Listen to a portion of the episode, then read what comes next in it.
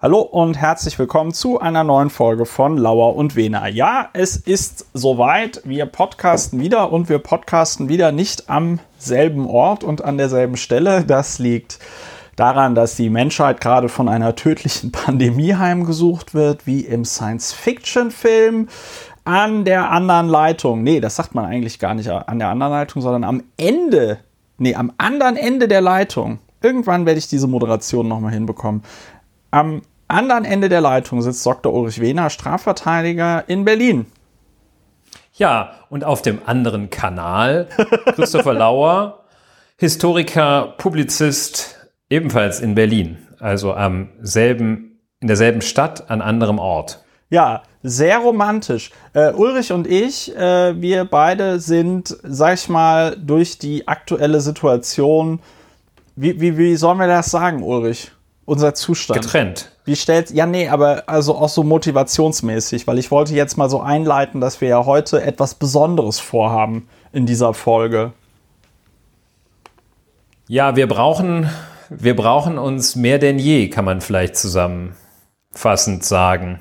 Wir müssen aus dieser, äh, aus dieser, in dieser ungewöhnlichen Zeit müssen wir Orientierung finden, um nicht der Lethargie, der Panik oder einer anderen Überreaktion zu verfallen. Ja, also äh, mehr denn je ist der Aspekt mentale Hygiene ein ganz großer bei Lauer und Wena. Was wir sonst ja. so machen, das kann man nachhören. Affektorganisation sozusagen. Das ist ein wunderbares Wort, das gefällt mir sehr gut. Affektorganisation, was wir ja. sonst so machen, das kann man hören äh, in dem Piloten 2020.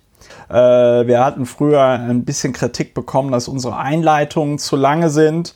Ähm, und deswegen sparen wir uns jetzt die Zeit am Anfang und geben sie euch dann quasi dadurch zurück, dass die Folgen kürzer sind, wen auch immer das genau. äh, freuen mag. Ähm, ansonsten wollte ich mich nochmal ganz herzlich bei all den äh, Hörerinnen und Hörern bedanken, die trotz dieser doch etwas auch ökonomisch schwierigen Zeiten weiterhin ihren Dauerauftrag äh, aufrechterhalten. Das finde ich äh, sehr rührend, wobei ich das ja jetzt äh, Ende März sage. Äh, morgen äh, ist ja dann der neue Monat, wird sich tatsächlich dann also zeigen, ob das äh, wirklich so ist. Nein, aber ich will mich nochmal hier ganz herzlich bei allen bedanken, die diesen Podcast unterstützen. Es ist gerade in diesen Zeiten sehr viel wert und es ist sehr rührend und es ist sehr äh, nett. Und wenn ihr euch äh, darüber informieren wollt, wie ihr diesen Podcast unterstützen könnt, dann könnt ihr einfach auf die Webseite gehen. Da steht das ganz, ganz dezent drauf. Ja. Ähm, ansonsten äh, wäre es dann so, dass wir zum ersten Thema äh, kommen. Ulrich, wir fangen direkt mit einem Fensterrentner-Thema an. Die Sommerzeit. Ulrich, was, ist los mit der Sommerzeit? Am Wochenende wurden die ähm, Uhren eine Stunde nach vorne gestellt. Schöne Anekdote bei mir. Äh, ich war, ähm, ich, ich lag vom, ich lag vom Fernseher und bin um genau 10 vor 2 eingeschlafen.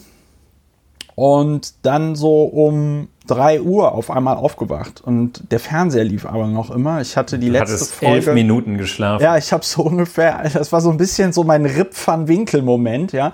Ich habe ich habe halt irgendwie elf Minuten geschlafen, war aber vollkommen verwirrt und derangiert, weil auf einmal war ja 3 Uhr und äh, die Star Trek Picard Folge, die ich mir angemacht habe, die lief noch und ähm, ich war also, also bis ich verstanden hatte, dass es da diese Zeitumstellung gab, das war waren sehr aufregende, waren sehr aufregende Minuten.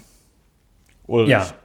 Die dir wie Stunden vorkamen. Die mir wie Stunden Ja, du vorkam. hast die entscheidenden Fakten zu diesem Thema schon genannt oder jedenfalls einige der zentralen Fakten, dass nämlich am letzten Wochenende im März, in den Iden des März, jeweils die Sommerzeit beginnt, die sogenannte Sommerzeit. Umgestellt werden die Uhren die Zeit, manche sagen auch, die Zeit wird umgestellt. Das halte ich für übertrieben. Und die Umstellung der Zeit, die ähm, äh, ja, da gibt es ein, eine Sache, die, die äh, wahrscheinlich ähnlich äh, beachtlich ist wie das Erlebnis des profunde Erlebnis, das du vorhin geschildert hast. Das erinnert mich, beim Zauberberg äh, gibt es diese Szene, in der Hans Kastorf äh, im, im Schnee so eine so, so ein bisschen verloren geht in, in den äh, Outskirts of Davos und im Schnee steht und da so halluziniert und sowas. Das ganz, das hat mich sehr daran erinnert, deine Sofaszene.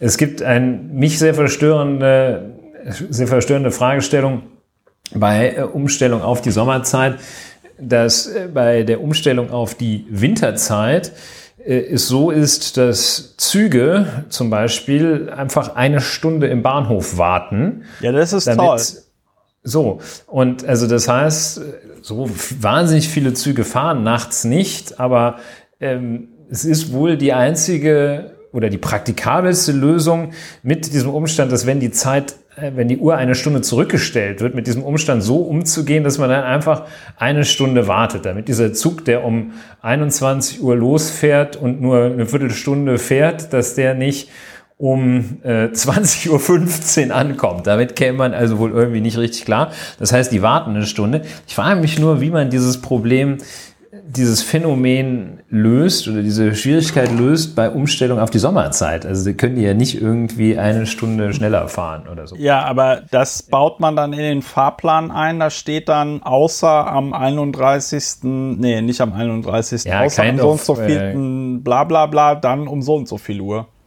Ja, ich wollte mich jetzt nur an diesem Gedanken erfreuen, dass sie dann irgendwie äh, auf Lichtgeschwindigkeit beschleunigen oder so etwas. Ach ja, so, ja. Also Sommerzeit, ähm, mich persönlich äh, stört das sehr, äh, weil die Sommerzeit, äh, die dadurch, ja echt, die durch die Sommerzeit eintretende, der durch die Sommerzeit eintretende Tagesrhythmus äh, entspricht nicht meinem Biorhythmus. Ich äh, bin viel lieber äh, eine Stunde zurück und äh, habe das äh, wesentlich, wesentlich lieber, wenn es von mir aus morgens früher hell wird und äh, abends früher dunkel. Das, äh, also mein Biorhythmus ist da äh, äh, gestört. Das ist natürlich jetzt keine wirklich bahnbrechende Neuigkeit.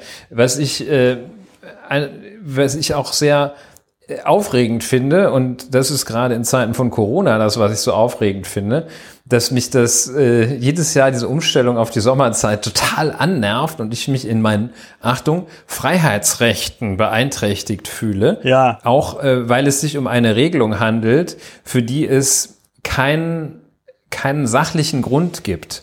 Also es ist eine Maßnahme, die, wenn man sie äh, strikt verfassungsrechtlich und verwaltungsrechtlich prüft, unverhältnismäßig ist, weil diese Maßnahme ist nicht geeignet zur Erreichung irgendeines sinnvollen Zwecks.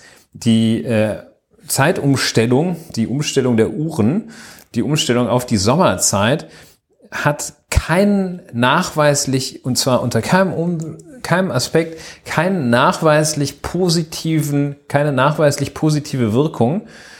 Angeblich sogar, und ebenso umstritten TM umstritten ist, ein äh, super Wort. Ebenso unklar ist die Studienlage bei der Frage, ob sie womöglich sogar negative Wirkung hat. Jedenfalls ähm, gibt es ja die Sommerzeit in der Bundesrepublik Deutschland äh, seit, äh, ich glaube, 1979 oder so etwas. Das muss ich gleich nochmal nachschauen. Ähm, und es gibt also äh, Myriaden von Studien, ja. ähm, die alle nicht zum, die alle kein auch nur ansatzweise klares Ergebnis erbracht haben. Ein sehr schönes, sehr, eine sehr umfassende Auseinandersetzung findet sich in der Bundestagsdrucksache 18 8000 aus der 18. Wahlperiode, also auch die 8000 Technikfolgenabschätzung, die der Ausschuss für Bildung, Forschung und Technikfolgenabschätzung ja. dort vorgenommen hat. Auf rund 170 prallen Seiten ähm, wird das Resümee erzielt. Das lautet, insgesamt kann festgehalten werden, dass die vorhandene Studien- und Erfahrungslage zu möglichen Auswirkungen der Sommerzeit unvollständig und teils widersprüchlich ist. Tja, man weiß es nicht. Also das Ergebnis ist, man weiß es nicht. Deshalb äh, gehört es äh, meines Erachtens äh, wegen Ungeeignetheit abgeschafft. Es gibt ja auch schon die Versuche, äh, Jean-Claude Juncker, eine seiner letzten Aussagen war, dass er die Sommerzeitumstellung abschafft. Das, da hat er die Rechnung ohne den Wirt gemacht, Ja. um mal, um mal einen Peter Hane-artigen Ausdruck zu zitieren. Äh, jedenfalls Auf den wir ja heute noch gar nicht gekommen sind. Nein, noch gar nicht. Und jedenfalls ist es nicht gelungen, diese Ankündigung des Peter Hahn, hätte ich jetzt fast gesagt, Jean-Claude Juncker, diese Ankündigung umzusetzen. Es ist immer noch so, dass dieses Zeitregime weiter läuft. Es, äh, es äh, gibt eine im Wesentlichen äh, europaweit, nicht nur im Wesentlichen, europaweit einheitliche Zeitumstellung bei äh, insgesamt, wenn ich es weiter richtig sehe, drei verschiedenen Zeitzonen, also einer westlichen, einer mittleren und einer östlichen. Ach nee. Und ähm, das ist jedenfalls noch nicht gelungen, weil bestimmte Staaten sagen, dann wird es bei uns ja, wird's bei uns ja nie hell und sowas. Ähm, oder viel zu früh dunkel oder viel zu spät hell und ähnliches.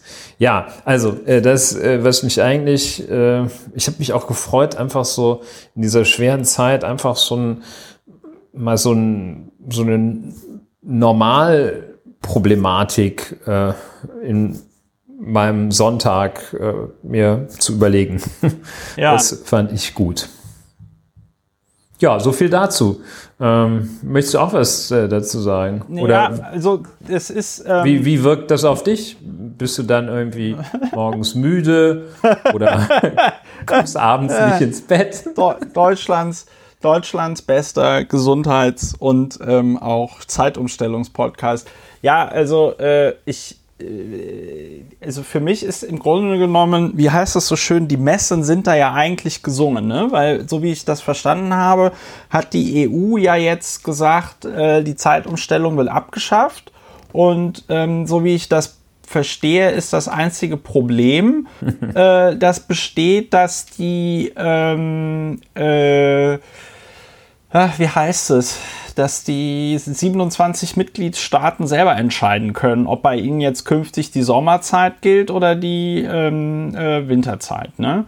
Und, Ja, da gibt's auch so einen tollen Begriff, ne? die ewige Sommerzeit oder die ewige Winterzeit. Ja, und ähm, ich bin mir ziemlich, also ich bin mir nicht so ganz sicher, die EU in der Lage sein wird, sich darauf zu einigen. Und ich glaube, das Absurde wird sein, dass man nicht in der Lage ist, sich auf eine Zeitzone zu einigen und dann lässt man alles so, wie es ist und macht dann immer EU-weit Wechsel von Sommer- und Winterzeit. Verstehst du? Also ähm, ich kann alles, was du gesagt hast, total gut verstehen. Ich bin auch immer, je älter ich werde, äh, genervter von dieser Zeitumstellung.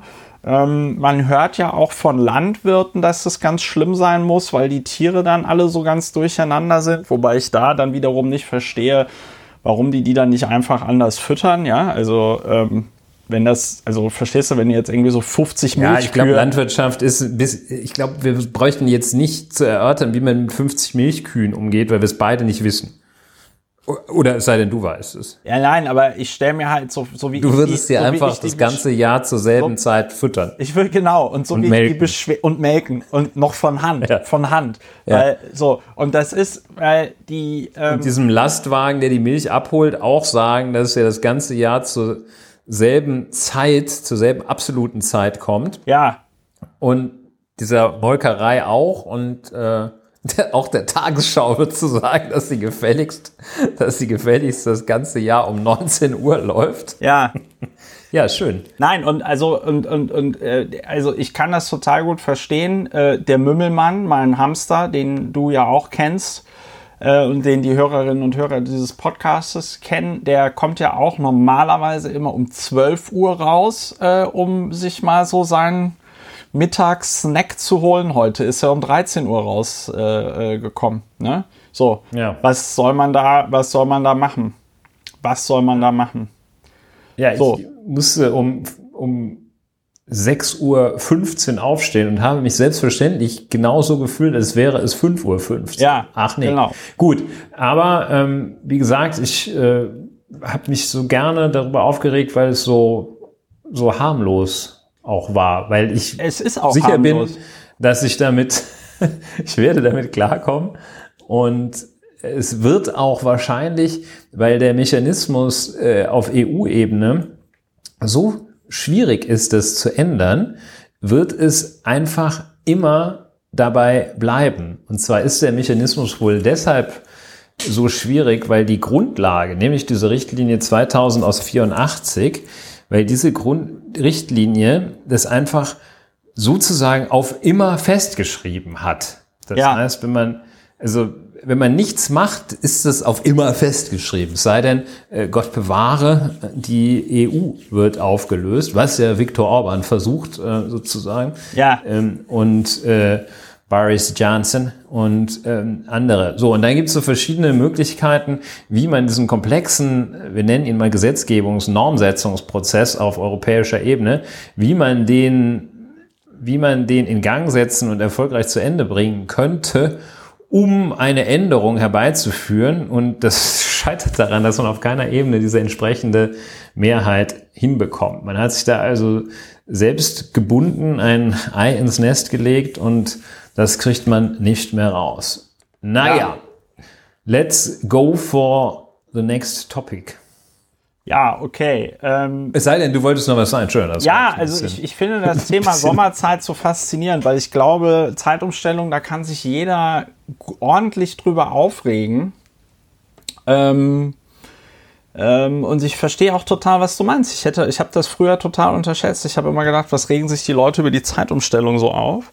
Ich weiß auch, dass meine Großmutter sich ich immer halt eine Stunde länger. Ja, meine Großmutter konnte sich ganz, ganz toll über die Zeitumstellung immer ähm, aufregen. Ja, und ähm, ja, das ist schmeichelhaft. Das ist das Schöne an dem Thema. Du hast vollkommen recht. Man regt sich drüber auf und es geht gegen niemanden wirklich, sondern gegen die Zeitumstellung. Ja. Ja. Ja. Ähm, und es hat nichts mit Corona zu tun. Und es auch hat nichts. Auch wenn Bild, glaube ich, getitelt oder nicht getitelt, in der Bild, das habe ich so aus dem Augenwinkel gesehen, war, ähm, die hatten den Gedanken, Zeitumstellung wegen Corona noch gefährlicher. ja. Hm, ja, aber es ist halt nichts mit Corona zu tun, äh, außer wenn man der Bildzeitung folgen Ja, ich glaube, würde, wenn man der Bildzeitung folgen würde, hat alles mit äh, Corona zu tun, oder? Jedenfalls hat, ja, also ich weiß es nicht. Ich möchte auch nicht wissen, was, was passiert, wenn man der Bildzeitung folgte. Ja. Da kann man auch nicht folgen. Also, das lassen wir mal. Das lassen wir mal. Dieser, dieser Gedanke macht mich völlig fertig, was passieren würde, wenn wir der Bildzeitung folgen würden. Ja, das wäre schlimm. Das wäre schlimm. Ja. Aber dann, dann hieß dieser Podcast auch irgendwas mit, weiß ich nicht, Titenblut, Islam, Ausländer, irgendwie sowas. Ja. Ja. Seid ihr noch ganz bei Trost, würden wir Se, Seid ihr noch ganz bei Trost? Das ist eine wunderbare Überleitung zum nächsten Thema, Ulrich. Äh, denn deine entzündeten Augen haben beim Lesen der Spiegel-Bestsellerliste Folgendes festgestellt. Ja, sie sind wirklich schlimm hängen geblieben. Und äh, also an, ich, lese sie immer von oben. Und äh, an Platz 1 äh, bei der Rubrik Sachbuch steht Peter Hahnes Werk mit dem Titel Seid ihr noch ganz bei Trost und dem Untertitel Schluss mit Sprachpolizei und Bürokratenterror. Ja. Wir haben den Eindruck unserer Hörerinnenschaft, das durchaus erzählen zu können, weil wir die Gewissheit haben, dass es keinen Werbeeffekt gibt dass sich niemand dieses Buch deshalb kauft. Ansonsten wäre das, wäre das natürlich, müsste man da sehr vorsichtig sein. Ähm, jedenfalls, also das Buch, äh, Seite noch ganz bei Trost, auf Platz eins der Spiegel Bestsellerliste. Ähm, wer ist, äh, wer sozusagen Gefahr läuft, in, in die Gefahrbereich eintritt, dieses Buch zu kaufen, bei Amazon, äh, Amazon gibt es den Blick ins Buch, der ist gratis und dann also wer dann noch nicht genug hat, dem ist auch nicht zu helfen. Ähm, es äh, fängt an, ich dachte erst, das sei der Werbetext, aber das sind weitere Titel des Autors aus dem guten Bastei Lübbe Verlag auch. Ja. Ähm, weitere Titel des Autors. Äh, Schluss mit euren ewigen Mogelpackungen. Finger weg von unserem Bargeld. Rettet das Zigeunerschnitzel. Raue Sitten, freche Lügen. Das sind, das ist so Das sind die anderen vier Ja. Werke bei Bastei Lübbe Von Peter Hane. Von Peter Hane. Und Ist äh, ein bisschen gruselig, ne? Ja, das ist, also, es wundert mich auch, also, ich weiß nicht, äh, womit das zu tun hat. Vielleicht äh, werden aktuell praktisch keine Bücher gekauft, außer von einer Gruppe von Menschen. Aber ich äh, will mal kurz äh, noch schauen, was, äh, also auf dem nachfolgenden Platz, das, das sieht auch so ein bisschen Sieht ein bisschen schwierig auch aus, so, ne? Sieht auch so ein bisschen schwierig aus. Ähm, das sieht auch aus wie so ein, ähm, ja, gut, don't, don't, ju- ist, äh, don't judge a book by its cover heißt es ja. Ähm, sieht aber schwierig aus, das Buch. Ja, Ich, der Antexter ist auch schwierig. Ja, wie geht der? Naja, du redest doch jetzt Ich- über dieses, ich hatte es doch eben auf, jetzt Bestseller, Ja, ich hab's Hardcover, jetzt Sachbuch, nicht- äh, äh, die bürgerliche Revolution Ja, von Karl Markus. Wir steuern auf eine Großkrise zu. Die Freiheitsrechte und die Marktwirtschaft erodieren, das monetäre System kollabiert, die Eliten versagen. Durch maßlose Umverteilung gleiten wir in einen planwirtschaftlichen Staatsmonopolkapitalismus ab. So, das, äh, Ja. das war doch jetzt in äh, wenigen Worten alles. Äh, Die Frage, äh, das Buch wurde, so viel sei den Leserinnen und Lesern, den Hörerinnen und Hörern dieses Podcasts äh, verraten, das Buch wurde wahrscheinlich vor Corona geschrieben, ne? ja, möglich. Ähm, Möglich.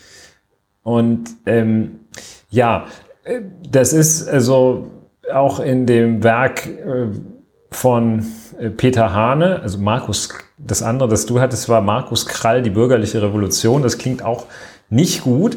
Ähm, in dem Werk von Peter Hane lautet der, das erste Kapitel, äh, das lautet, hat die Kapitelüberschrift Ala Kita Gummibärchen.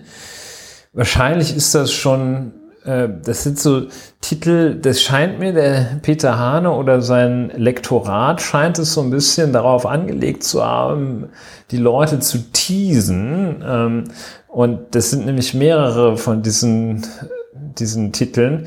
Ähm, Klassenkampf an der Wursttheke und dann solche Sachen, äh, Wissenschaft wider Winnetou. Das sind alles solche BMW, Abraham und Jesus. Also äh, das zeugt von einer äh, ungeordneten Gedankenwelt, äh, mindestens aber dem Wunsch, Effekte zu erhaschen. Erheischen, sagt man, glaube ich.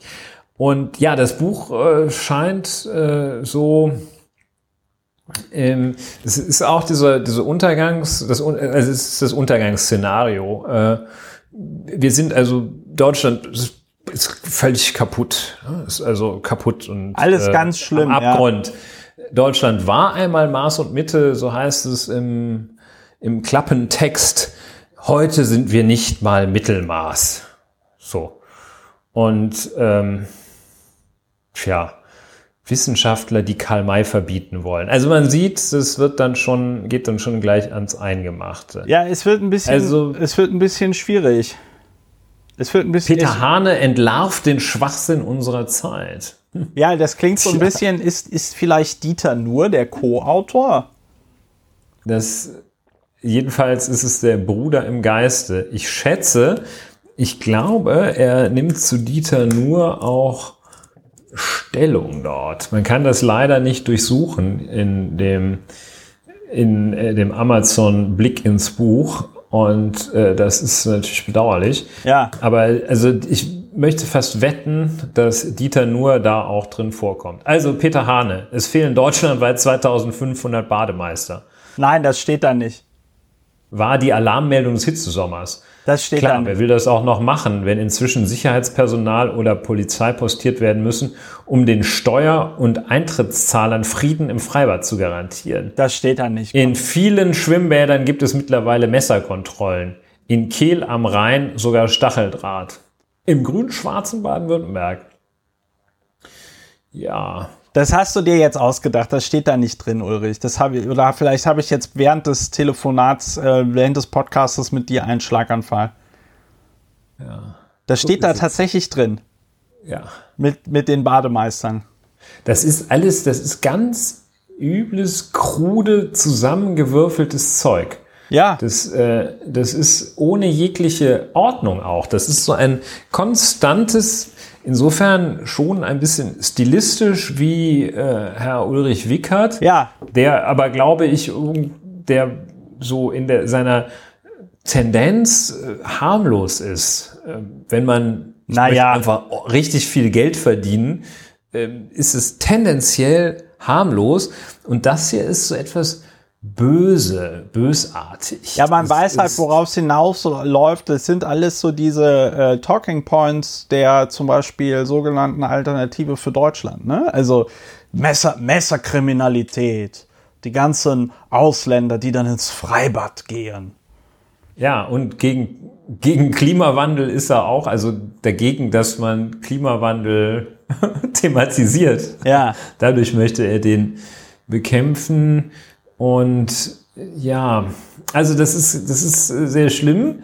Ähm, ich, mich wundert, also das eigentlich Schlimme, gut, Peter Hane ist Peter Hane. Das ist sicherlich nicht äh, wirklich schlimm, dass Peter Hane so einen Unfug da verzapft. Aber dass das doch sehr ähm, viel gekauft wird, das ist ja gut, ja gut. Das da muss man jetzt aber zur, da muss man jetzt aber zur Einschränkung sagen, dass du, glaube ich, bis um auf Platz 1 der Spiegel Bestsellerliste zu kommen, musst du gar nicht mehr so viele äh, Bücher verkaufen. Das ist nicht mehr so wie früher.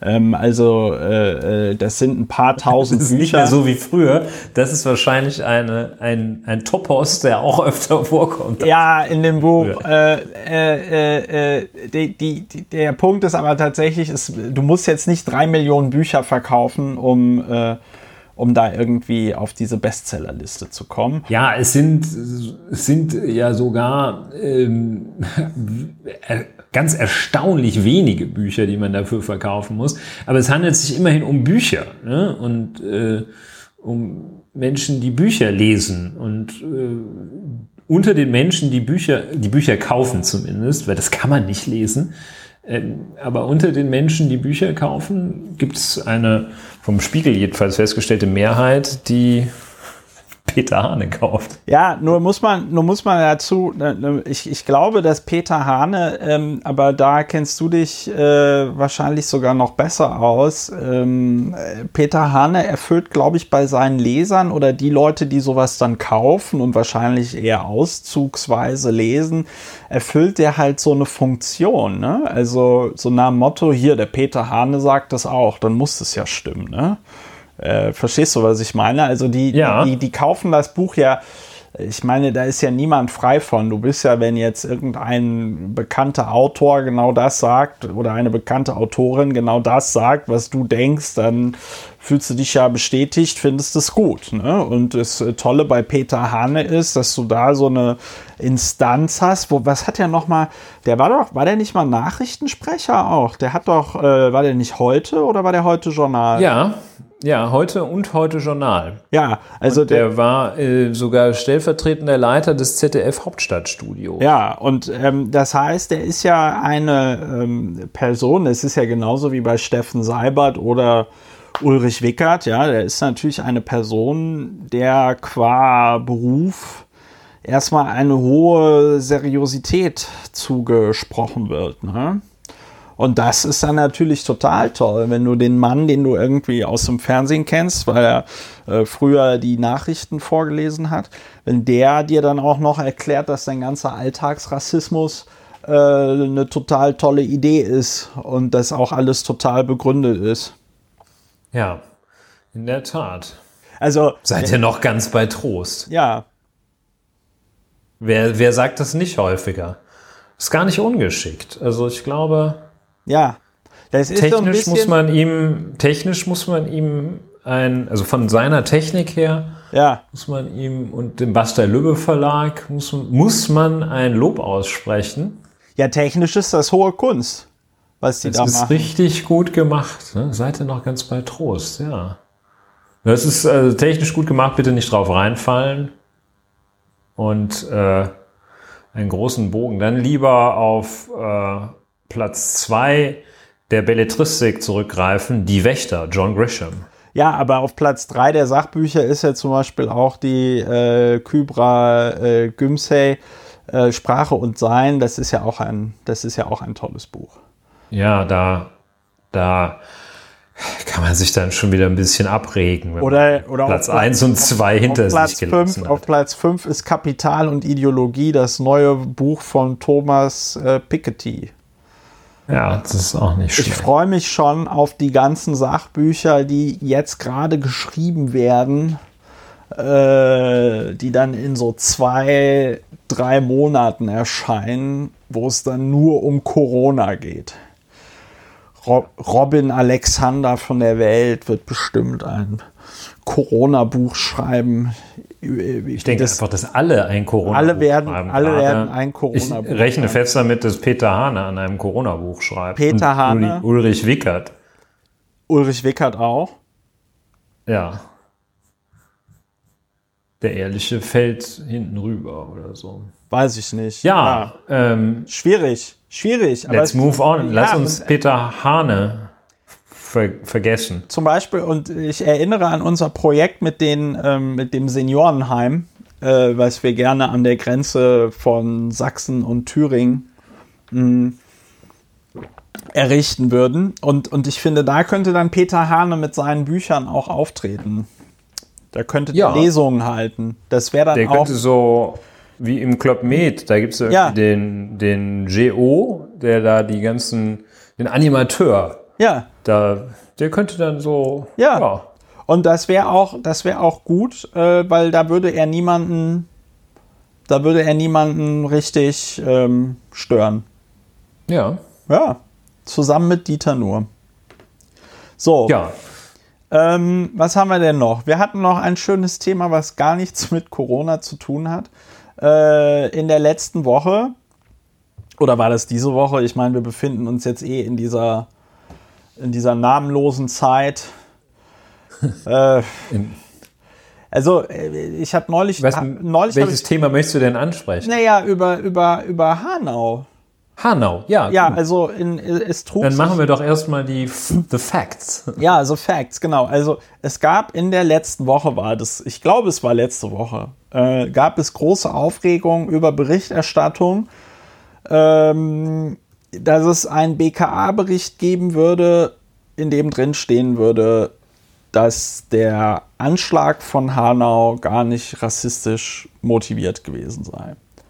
Äh, wir erinnern uns, ein Mann, über dessen Zurechnungsfähigkeit man sich wahrscheinlich trefflich streiten kann, ist in Hanau in zwei äh, Cafés äh, äh, gegangen und hat dort äh, äh, Menschen mit Migrationshintergrund erschossen. Ich glaube, wie viel waren es am Ende? Zehn?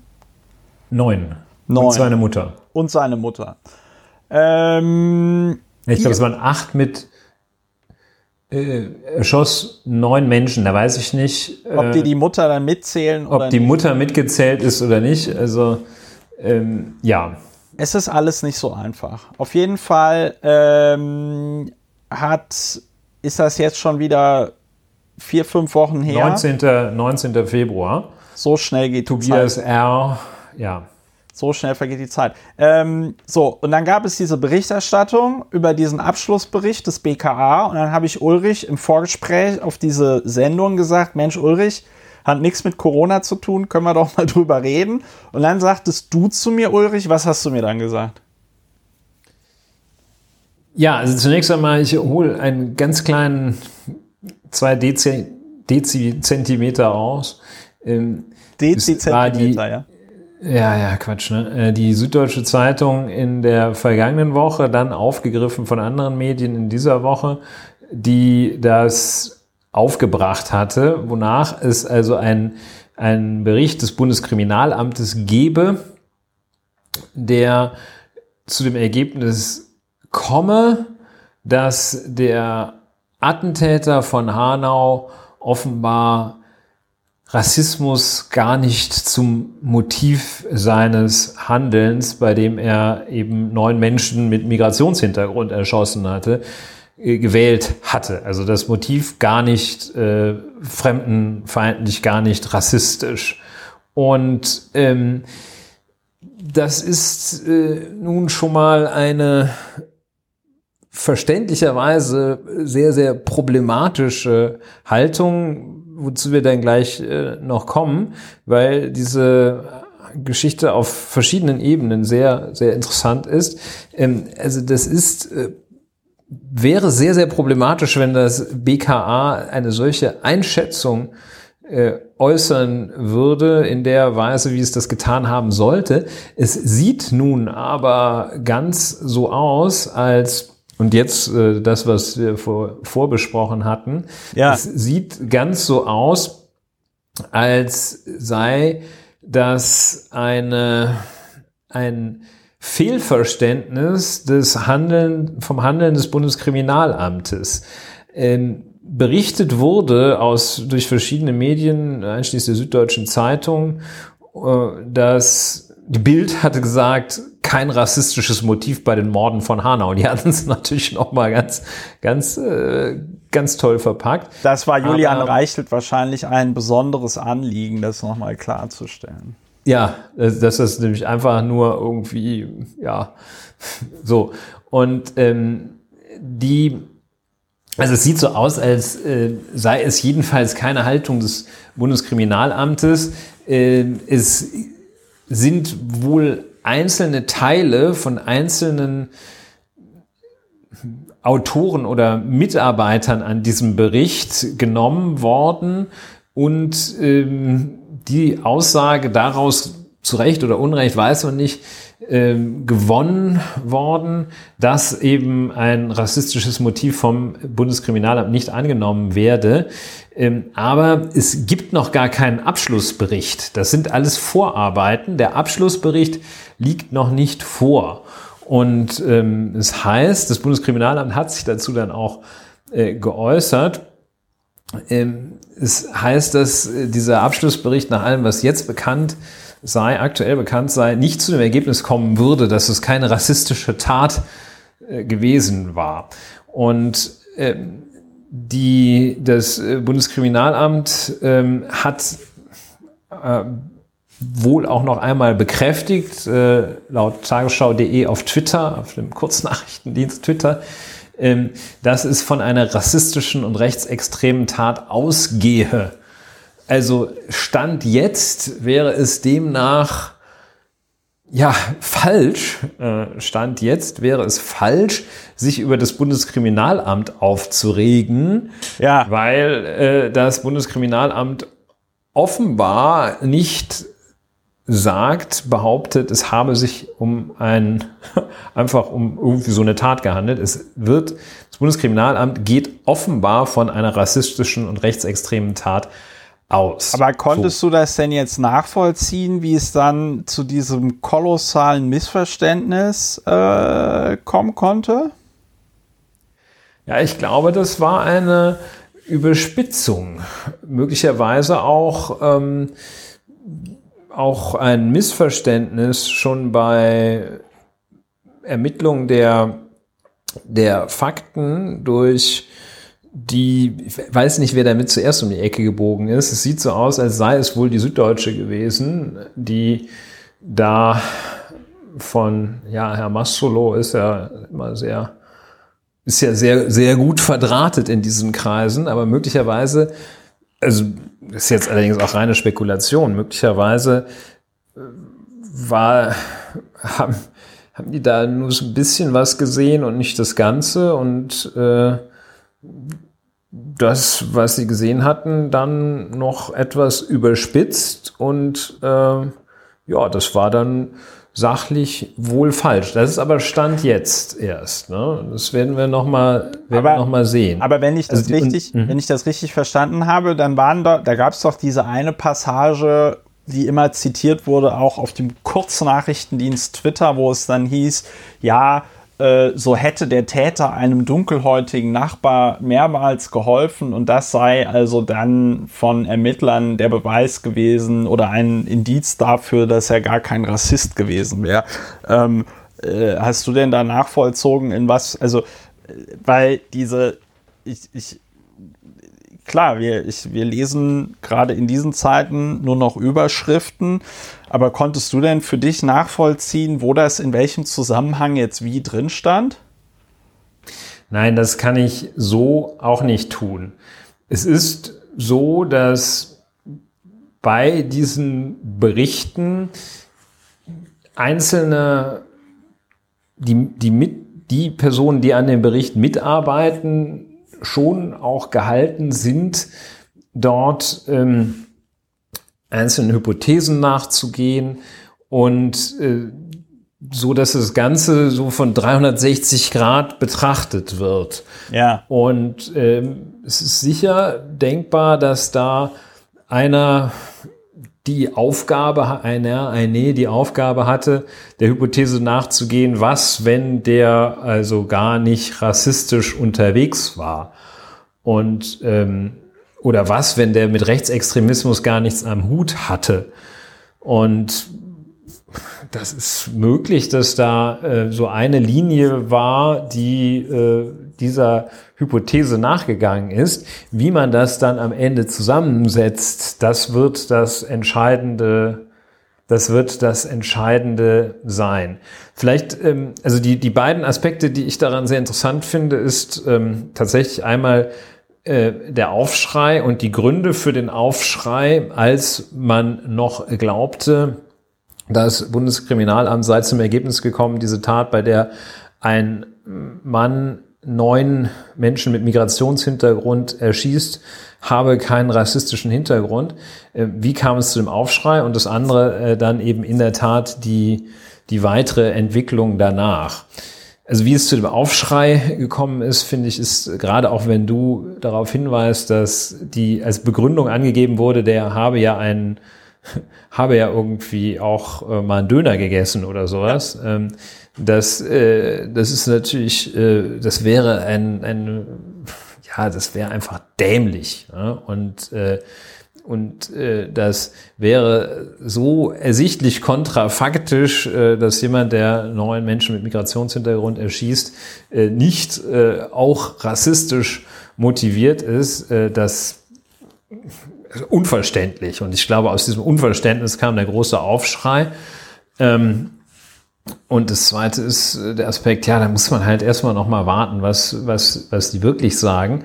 Ähm, ich glaube auch zu Recht wäre eine große Empörung, wenn, wenn eine solche Festlegung getroffen wird, fast schon egal in welche Richtung, aber erst recht, in, wenn die Festlegung in so eine Richtung geht, dass es so entgegen jeglicher Evidenz ist. Ähm, also, dass jemand, der neun Menschen mit Migrationshintergrund erschießt, äh, nicht rassistisch handelt.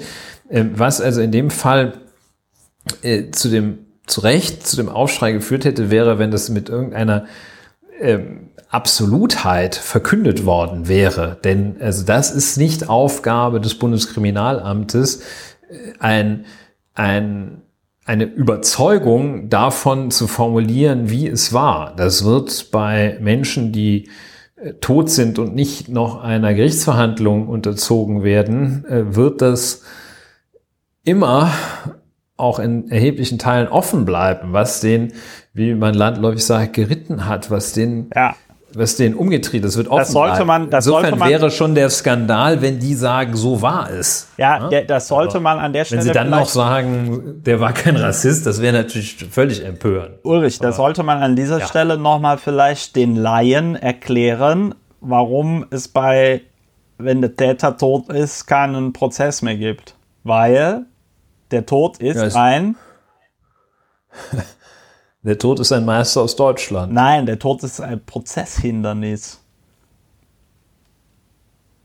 Ja, das wird dann eingestellt, das Verfahren. Das ja, ist das ist dir klar, weil du seit 5000 Jahren Jurist bist, aber die meisten unserer Hörerinnen und Hörer sind ja, Hindernis. Ja, ja, das ist richtig. So, das wird dann auch eingestellt, das Ermittlungsverfahren wird nach äh, Paragraph 170 Absatz 2, das ist sozusagen der Freispruch im Ermittlungsverfahren der Strafprozessordnung eingestellt, ähm, weil der Täter nicht mehr äh, ermittelt. Es ist ein, ein, ein nicht mehr behebbares Verfahrenshindernis, auch in diesem Fall. Ja, so, das und, und das heißt, das heißt, diese Untersuchung ist warum ist die, warum machen die, macht das BKA das eigentlich, um ausschließen zu können, dass der Typ in einem wie auch immer gearteten Neonazi-Netzwerk war? Oder hast, hast du da eine Ahnung, ja. warum das BKA das macht?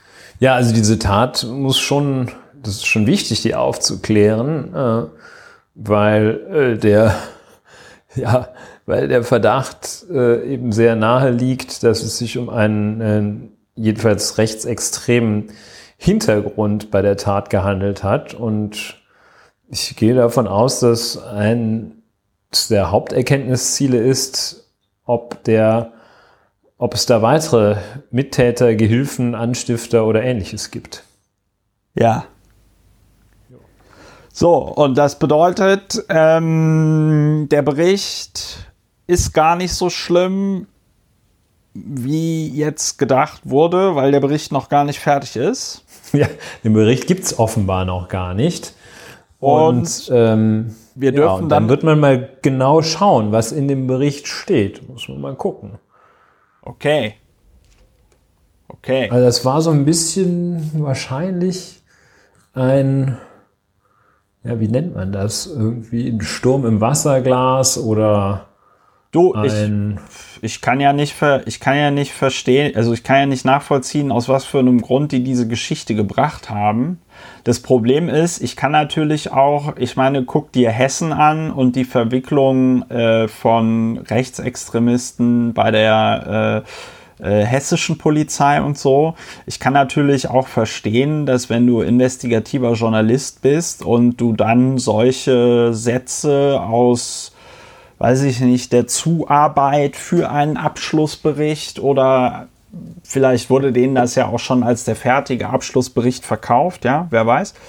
Ähm, mhm. Dass du dann der Meinung bist, oh, oh, oh, das muss ich jetzt aber bringen, weil möglicherweise ist das BKA, das ist ja, glaube ich, das Traurige. Der Punkt ist, wenn du solche Sachen hörst, wie das BKA schreibt in seinem Abschlussbericht, äh, das sei keine rassistische Tat gewesen, weil, der, weil er hätte ja seinem dunkelhäutigen Nachbarn auch ab und zu geholfen. Wobei dunkelhäutiger Nachbar auch so die Frage ist, was soll das sein? Geht der oft auf die äh, äh, Sonnenbank oder irgendwie so, ja? Ähm, und dann ist es eben nicht so, dass du denkst, ah nein, das BKA, das schreibt sowas doch nicht sondern dass das öffentliche Vertrauen zumindest in einem Teil der Bevölkerung gegenüber den Strafverfolgungsbehörden natürlich schon so erodiert ist, dass wenn du das hörst, dass du es sofort glaubst. Ich habe es ja auch sofort geglaubt. Und ja, mir nicht, und mir nicht noch mal und mir nicht noch mal den ähm, Artikel in seiner Breite durchgelesen, weil ich fest davon ausgegangen bin, ja, ja, das wird schon alles so stimmen. Weil dann hat ja auch tagesschau.de und so drüber berichtet.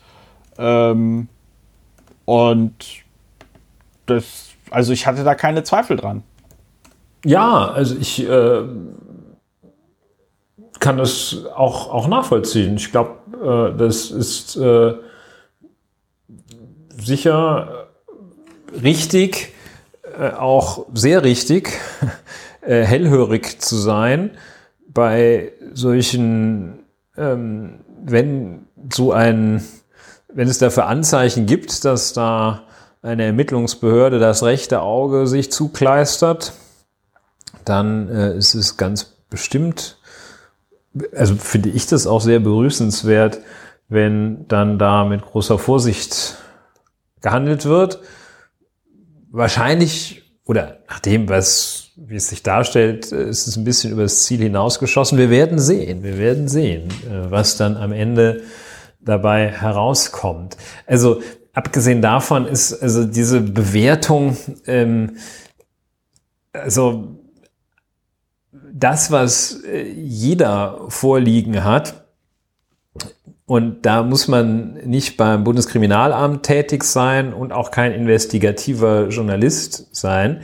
Das, was jeder an Fakten vorliegen hat, ist der Umstand, dass der Täter eben neun Menschen, wissen immer noch nicht genau, ob es neun oder acht sind, aber jedenfalls acht bis neun, acht oder neun Menschen mit Migrationshintergrund erschossen hat. Ja. Ähm, das wissen alle und äh, das äh, wird nicht möglich sein. Also es ist sozusagen, es ist nachgerade, es ist völlig absurd, äh, dem äh, rassistische Motive abzusprechen. Also das ja, ist, glaube ich, ja, das, es ist ja auch, es, es ist, ja halt, äh, das ist absurd und es ist ja auch äh, bezeichnend, wem ja. da, wem da, äh, wer da dem Täter quasi beisprang. Ne? Also wir erinnern uns an den Sprecher der sogenannten Alternative für Deutschland, Jörg Meuthen, dem das von Anfang an sehr, sehr wichtig war, klarzustellen, dass der Mann ja geisteskrank, so wie das die sogenannte AfD formulierte, dass dieser Mann dann also geisteskrank oder irgendwie gestört gewesen sei und dass das mit ja. Rassismus nichts zu tun hatte. Ähm, was auch ganz interessant war, das hatten wir, glaube ich, in der Folge dann damals, hatte ich das auch schon mal gesagt, warum der sich dann da bemüht fühlt, ähm, nochmal klarzustellen, dass das, dass das Motiv kein Rassismus ist, wenn die äh, Partei äh, gleichzeitig auch betont, dass, es, dass sie ja gar nichts mit Nazis am Hut hätte und so. Ne? Also ja. äh, deswegen, ich glaube, deswegen war dieser Aufschrei auch einfach so groß, der dann auch in den sozialen Medien, aber auch grundsätzlich in den Medien entstand, weil ich glaube, Hanau, da war irgendwie für alle klar, ja, das hat was mit Rassismus zu tun. Und da war ja auch ja. damals irgendwie klar, ja, ähm, mit Politikern, die dann sagten, die AfD ist quasi der politische Arm des äh, Rechtsterrorismus in Deutschland und so weiter und so fort. Und alle mit ihrem Ja und den, den, den Worten folgen Taten und so weiter und so fort. Also da war, war ja eigentlich alles klar, äh, zumindest für zwei, drei Tage. Und ich glaube, deswegen war jetzt die Empörung auch so groß, weil es natürlich bei Leuten, die schon seit Jahren, seit Jahr und Tag vor Rechtsextremismus und faschistischen Bestrebungen innerhalb Deutschlands warnen, die fühlten sich dann natürlich bestätigt. Ja, das, dieser Mechanismus, denke ich, ist völlig zutreffend beschrieben von dir.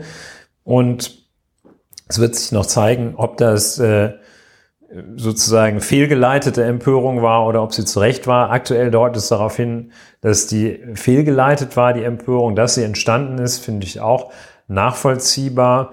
Es wäre dann so ein bisschen Energieverschwendung, wenn man äh, sich über etwas empört, was nicht empörungswürdig ist. Das ist vielleicht eine ganz gute Gelegenheit, das weiter zu beobachten und da sich so ein bisschen zu kalibrieren, seine Wachsamkeit richtig zu dosieren, aber dann auch da, wo möglicherweise deutet es darauf hin, nichts ist, dann auch wieder zurückzurudern und sich anderen wichtigen Themen zuzuwenden. Wir werden das beobachten, schauen, was äh, das Bundeskriminalamt am Ende uns berichtet, ob das Bundeskriminalamt zu dem Ergebnis kommt, äh, schreckliches Thema, um dabei so etwas zu lachen, aber ob das Bundeskriminalamt zu dem Ergebnis kommt, der Täter von Hanau handelte auch aus rassistischen Motiven oder ob man sagt, nein, das war Zufall, die Opferauswahl. Äh, ja, dein, dein Lachen, das ist ja vor allem Dingen das nicht lustige lustig, ne? Also, ähm, das ist ja nicht so, dass wir uns da jetzt drüber freuen würden oder so, Ganz sondern ähm, das, ich, das Lachen entsteht ja auch ein bisschen aus der, aus der Spannung, dass du jetzt auch trotz dieses Shitstorms, oder ich rede mal nur über mich, ne? Aber trotz dieses Shitstorms würde ich dem BKA ja dann trotzdem zutrauen, das jetzt nochmal genauso in den Abschlussbericht reinzuschreiben. Und dann muss man einfach, einfach um, ja, ich weiß gar nicht, das ist dann auch noch nicht mal, das ist nicht mal mehr Sarkasmus, ne? Das ist dann Zynismus, wenn man dann einfach. Ja, es wäre, es wäre am Ende ein irgendwie auch, auch ein, ein ja, zwar äh, irgendwie kurioser, aber doch auch nicht wirklich seriöser Vorwurf, wenn man sagt, okay, ihr habt es zwar nicht gemacht, aber es war euch zuzutrauen. Ne? Es ist halt irgendwie so ein bisschen, ja, ein bisschen um die Ecke. Ja, ja aber. Was wäre ihnen zuzutrauen? Das wäre ihnen, ja gut, aber ich sag mal, genauso operiert ja, in dem Modus operiert die Polizei ja auch. Da ja, es würde ins Bild passen, ne? aber auch wenn es ins Bild passen würde, muss es auch tatsächlich noch ins Bild passen. Ne? Also es muss nicht nur ins Bild passen können, sondern es muss auch tatsächlich drin sein. Und das werden wir hier erst noch sehen. Aktuell deutet es darauf hin, dass sie da ähm, dass sie da nicht neben der Spur segeln. Das, auch ein schöner, eine schöne Metapher, nicht neben der Spur segeln. Hör mal, neben, der Loipe, wa, wa, neben der Loipe se segeln heißt es im Original wahrscheinlich. Hör mal, was segelst du denn hier wieder neben der Spur? Ja. Neben der Spur segeln. Jetzt, ja. ähm, Das ist, Corona macht uns ja, ich schreibe mir vor, vorher schreibe ich mir immer so ein paar Metaphern auf. So ein paar Bonbons, ja, schreibst du dir auf. Aber ich bin so offen, paar, paar, genau. Ich bin offenbar habe ich da falsche, falsche die, Zusammensetzungen gewählt. Bist du in die falsche, das kind, die falsche Es ist noch kein Kind vom Himmel gefallen. Es ist noch kein Kind vom Himmel gefallen, ja. Man muss auch mal. Die Axt im Haus erspart das Glück. ja, man muss auch mal. Ich bin bei Sprichwörtern so schlecht. Ähm, man muss auch mal. Äh, jetzt fällt mir das. Noch mal nicht den Bock zum Klempner machen. Man muss auch nicht den Bock zum Klempner. Genau, man muss auch mal. Ja. Äh, die Kirche im Dorf lassen, aber das war ja jetzt die richtige Anwendung des Sprichworts. Ja, ich bin einfach nicht gut. Hm in diesen Sprichwörtern. Da würde ich auch immer, da würde ich auch immer bei Wer wird Millionär verlieren. So, äh, ich glaube, ein kleines. Ein Hopfen kleines, und Malz Rheinland-Pfalz hat da mal jemand das äh, vervollständigt. Ja, das ist doch, ist es nicht richtig? Was wäre, ach nee, Gott erhalts, ne? Ja. Ah, siehst du? Und Malz Rheinland-Pfalz, das war wohl relativ. Aber es ist, muss man sagen, ich, ich, ich hätte ihn, ich hätte ihn eine Runde weitergelassen. Ja, wegen Hopfen, Kreativität. Wegen Kreativität. Es gibt ja auch. Wieso ihn? Was? Wieso ihn? Wer weiß? Wer, Meinst du, traust du sowas ausschließlich Männern zu? Ja, also ich glaube, also ähm, jetzt muss, muss ich natürlich aufpassen, was ich hier sage, weil das wird dann natürlich alles live ins Internet ähm, übertragen. Ich glaube, äh, ich, ich, ich traue Frauen da mehr Allgemeinwissen zu. Also ja. ich glaube, ja. Hopfen und Malz, Rheinland-Pfalz, das ist halt so ein, das ist halt so ein Mann. Da musst du, da musst du schon die ähm, Überzeugung eines weißen heterosexuellen Mannes haben und auch das Selbstbewusstsein, um bei Wer wird Millionär äh, bei einer Fernsehaufzeichnung im deutschen Fernsehen voller Inbrunst zu sagen, Hopfen und Malz, Rheinland-Pfalz. Das, das ist. Gott erhalt, das, das, das, das nee, Gott erhalt, ja, genau. Das traue ich ähm, nun, einer ja. Frau halt eben einfach nicht zu. Frauen ja. sind da vorsichtiger. Lassen wir das mal so stehen. Ich glaube, das Bildungsniveau, es machen ja auch mehr Frauen Abitur. In diesem Jahr weiß man es nicht. In diesem Jahr weiß man es nicht. Das wird, das wird eh interessant. Das wird eh interessant. Äh, zum Zuge kommen dann natürlich all die Leute, die äh, Wartesemester haben bei so, ähm, äh, bei so Studiengängen wie äh, Medizin und so. Und dann haben wir 2021 im Wintersemester dann den doppelten Abiturjahrgang. Das wird, äh, das wird krass. Aber da sind wir schon wieder beim Thema Corona. Ja, ähm, da ja, könnte man sich natürlich. Der Elefant im Raum. Ja. Das ist der Elefant im Raum. Da könnte man sich natürlich schon überlegen, wie man das alles abfedert und abpuffert. Allein, ich habe so meine Zweifel, dass das irgendwo im Moment passiert, dass sich jemand tatsächlich Gedanken darüber macht, wie welche Auswirkungen hat das denn auf jeden Bereich der Gesellschaft? Also ne, Stichwort Abitur. Äh, das wird ja bei anderen Sachen auch so sein. Äh, ich mache ja im Moment meinen Master, äh, also ich schreibe auch tatsächlich an der Masterarbeit und es ist tatsächlich so, dass die TU Berlin ähm, dass die TU Berlin quasi die ähm, wie soll man das sagen? Also für alle Leute, die gerade, deren Uhr gerade läuft für eine Abschlussarbeit, äh, da ist jetzt quasi die Uhr auf Halt gestellt. Also mhm. das wird dann wahrscheinlich einfach äh, hinten dran gehangen. Also mein Abgabetermin ist irgendwann im August eigentlich und ich nehme mal an, das verschiebt sich gerade alles in den September. Ja. Was Weil, auch, äh, ja. auch die die äh, Quellen äh, ja auch äh, alle in staubigen Bibliotheken Ey, oder viele in staubigen Bibliotheken stehen und sonst könnte man ja durchaus sagen, okay, also Ulrich. Schreiben, Schreiben ist ja eine Tätigkeit, die ist ja kein Rudelschreiben. Ulrich. Und ähm, ja, das, das, ist eine Vorlage für dich. Ich ja, weiß, don't, don't get Situation me started. Ist. Don't get me ja. started. Okay. Es ist, ähm, es, ist, äh, es ist tatsächlich im Moment so, also irgendwann hat die TU dann irgendwie kapiert, okay, das ist vielleicht doch nicht so cool, äh, dass jetzt gar nicht mehr auf Bücher zugegriffen werden kann.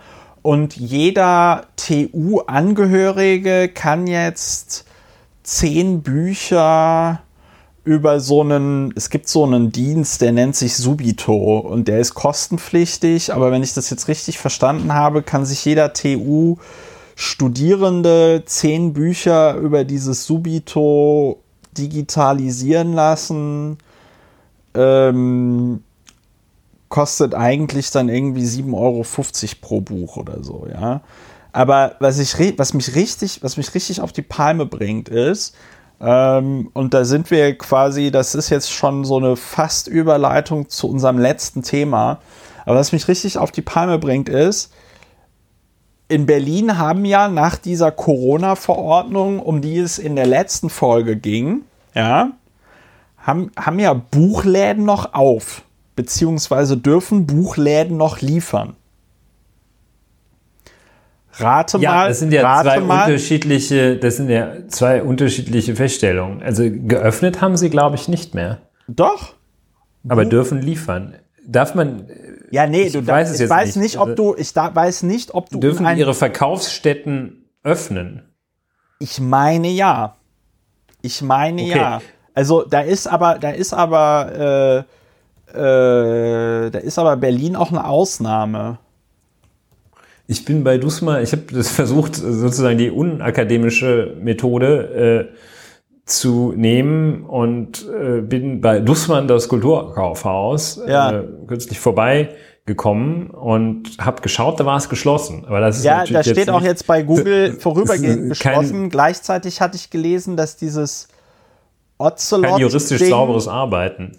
Aber Nö, hier steht, Dussmann hat von 10 bis 17 Uhr auf.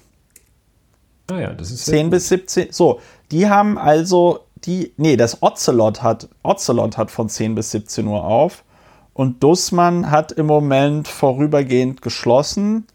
Wo ich will nur, ich will nur, und ich bin jetzt hier bei der anderen Buchhandlung, so, 10 bis 20 Uhr Öffnungszeit und Angebote können aufgrund von Covid abweichen. Worauf ich hinaus will, ist, nach dieser Berliner Verordnung ist es zumindest anscheinend möglich, dass äh, Buchläden aufhaben oder zumindest liefern. Ja? Bibliotheken sind aber zu. Ich weiß gar nicht, ob das äh, aufgrund dieser Verordnung geschieht oder ob die, ähm, ob die Universitäten da irgendwie ähm, einen Spielraum hatten oder so. Aber was ich halt. Das ist Paragraph 11 der Verordnung in Berlin. Bibliotheken dürfen nicht für den Publikumsverkehr geöffnet ja, werden. So. Und dann kommt ein schöner Satz: Online-Dienste können angeboten werden. Ja, und das ist halt, und das ist halt der Witz. Was ich halt nicht verstehe ist, und jetzt Fenster, Fenster rentnere ich rum, ähm, was ich halt nicht verstehe ist, warum die nicht einfach, das fand ich ja so eine geile Aktion in Wien bei den Stadtwerken, der ORF macht das auch da haben sich ja äh, Leute dann quasi in Selbstquarantäne begeben. Ne? Also bei den Stadtwerken sind irgendwie 50 Leute auf das Gelände der Stadtwerke Wien gezogen, ja.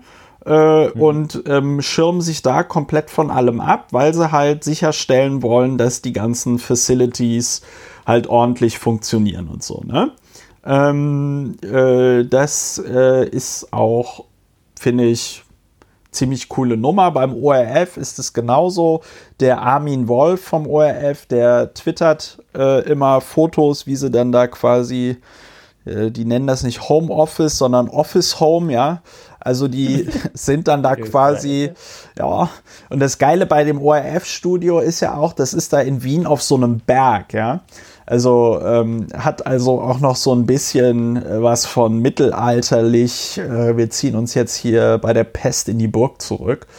Ähm, aber äh, was ich nicht verstehe ist, warum es die warum ist nicht eine Bibliothek? Es müssten ja, ich meine, wir haben drei oder vier Universitätsbibliotheken in, in Berlin. Wenn du die Hochschulen noch mitzählst, wahrscheinlich noch mehr. Wir haben die Staatsbibliothek und so weiter und so fort. Warum es da nicht möglich ist, zu sagen, äh, liebe Mitarbeiterinnen und Mitarbeiter, ihr werdet ja eh bezahlt. Freut euch einfach darüber, dass ihr jetzt nicht mehr den Stress habt mit dem Publikumsverkehr. Das Einzige, was ihr jetzt noch machen müsst, ist für die Studierenden die Bücher einzuscannen. Bums. Verstehe ja, ich nicht. Das verstehe ich nicht, warum das nicht möglich also ist. Also ich mache noch einen kleinen Nachtrag. Ähm, der, wie du richtig äh, im Gedächtnis hattest, ist der Buchhandel, der Zeitungsverkauf und Buchhandel in der Tat, wenn das nicht nachfolgend verschärft worden ist, was glaube ich nicht der Fall war, ähm, also Zeitungsverkauf und Buchhandel ist ausgenommen vom Verbot, Verkaufsstellen zu öffnen. Also äh, Apotheken, Lebensmittelhandel, Zeitungsverkauf und Buchhandel. Das wiederum finde ich eine, eine kluge rechtliche Regelung, dass man sagt, okay, hier, das lassen wir mal offen. Ähm, und ähm, das darf öffnen. Und ja, bei Universitätsbibliotheken, Buchhandlung, Universitätsbibliotheken bin ich natürlich ganz deiner Meinung, dass man da dann doch auch ein System aufrechterhalten könnte, bei dem ja, das man nicht einfach dicht macht. Also ja, ich verstehe es halt eben auch. Ich verstehe es halt eben auch deswegen nicht, weil ähm, die Leute sitzen ja tatsächlich so jetzt einfach zu Hause rum. Ja, ja, eben. Was, also ich, was für eine wunderbare Möglichkeit, da einfach mal in Ruhe, ja. äh, in Ruhe rumzuschrauben. Man könnte ja. ja. man könnte ja sogar so weit gehen und sagen, okay, äh, wir äh, stellen noch extra Leute ein für diese Aufgabe. Ja, aber dafür hätte, aber dafür, da hat dann die TU wahrscheinlich oder die Unis haben dann wahrscheinlich nicht genug Scanner. I don't know. Also das war jetzt nur so mein Fenstergerentnere. Ich äh, bin ja in der glücklichen Situation, dass ich äh, das mit der Internetrecherche kann und ähm, ich bin zum Beispiel heute noch mal auf eine Webseite gestoßen, äh, die fand ich sehr cool von, von der Münchener, von der Bayerischen Staatsbibliothek. Die haben ein umfangreiches, äh, die haben ein umfangreiches Online-Angebot, also wo dann auch tatsächlich Bücher digitalisiert sind. Ja, sehr erfreulich. Äh, digitale. Das sollte man öfter machen. Das ist äh, zu digitalisieren. Ja. Digital, digitale-sammlungen.de und das ist die Münchner Digitalisierungszentrum Digitale Bibliothek und da kannst du alles durchsuchen. Das ist toll. Aber es sind dann halt vor allen Dingen Sachen ähm, aus dem äh, ja, bis ins so 19. Jahrhundert, denn dank dem Urheberrecht kann man natürlich Sachen, die im 20. Jahrhundert erschienen sind, nicht so einfach digitalisieren. Aber ich habe da heute tatsächlich ein Buch, was ich für meine Masterarbeit brauche, aus dem Jahre 1827. Tipptopp digitalisiert gekriegt, hat mich sehr gefreut, kannst du als PDF runterladen. Alles Bingo Bongo. Ja, das ist sehr erfreulich. Bei wem es also massiv zuschlägt, äh, die mangelnde Digitalisierung, um jetzt den Bogen nochmal rund zu machen, ist bei, in der Justiz. Ja. Die äh, sind also auch nicht, äh, ich glaube, die sind noch nicht mehr in der Lage, das Telefon umzustellen und ähm, geschweige denn in der Lage, in ein Homeoffice zu gehen. Ähm, bei dem ins Homeoffice gehen die schon, aber in einem Homeoffice, in dem man auch sinnvoll arbeiten kann, das wohl nicht. Äh, das ist wohl eher nicht denkbar. Äh, da schlägt das voll durch die äh, nicht stattgefundene Digitalisierung. Da ist reiner Notbetrieb offenbar. Und ja, das ist natürlich doof. Ne? Ja, das ist natürlich doof, äh, vor allen Dingen auch für die Leute, die denen irgendwelche Straftaten vorgeworfen werden. Ulrich? Ja, also die, was also nicht stattfindet, oder in geringem Maße sind Durchsuchungen, also sozusagen die elektiven, die elektiven Eingriffe der Staatsanwaltschaft, die sind hintangestellt. Ähm, und sind nur also die wirklich äh, äh, dringend gebotenen Sachen werden gemacht. Es ist bei der Strafjustiz ja so, dass äh, sich von den Betroffenen äh, zunächst einmal viele natürlich nicht beschweren, wenn der Staat nicht zulangt. okay. Ähm, aber äh, es ist natürlich ganz bitter in Situationen, in denen aus strafprozessualen Gründen die Rechte von Betroffenen und Beschuldigten zumal beschränkt sind. Also sprich U-Haft oder ja. äh, Beschlagnahmen oder vermögenssichernde Maßnahmen. Und äh, wenn da also so ein Notbetrieb äh, nur herrscht und Leute sagen, oh, können wir gerade nicht machen, ist gerade keiner da, dann ist das natürlich sehr misslich.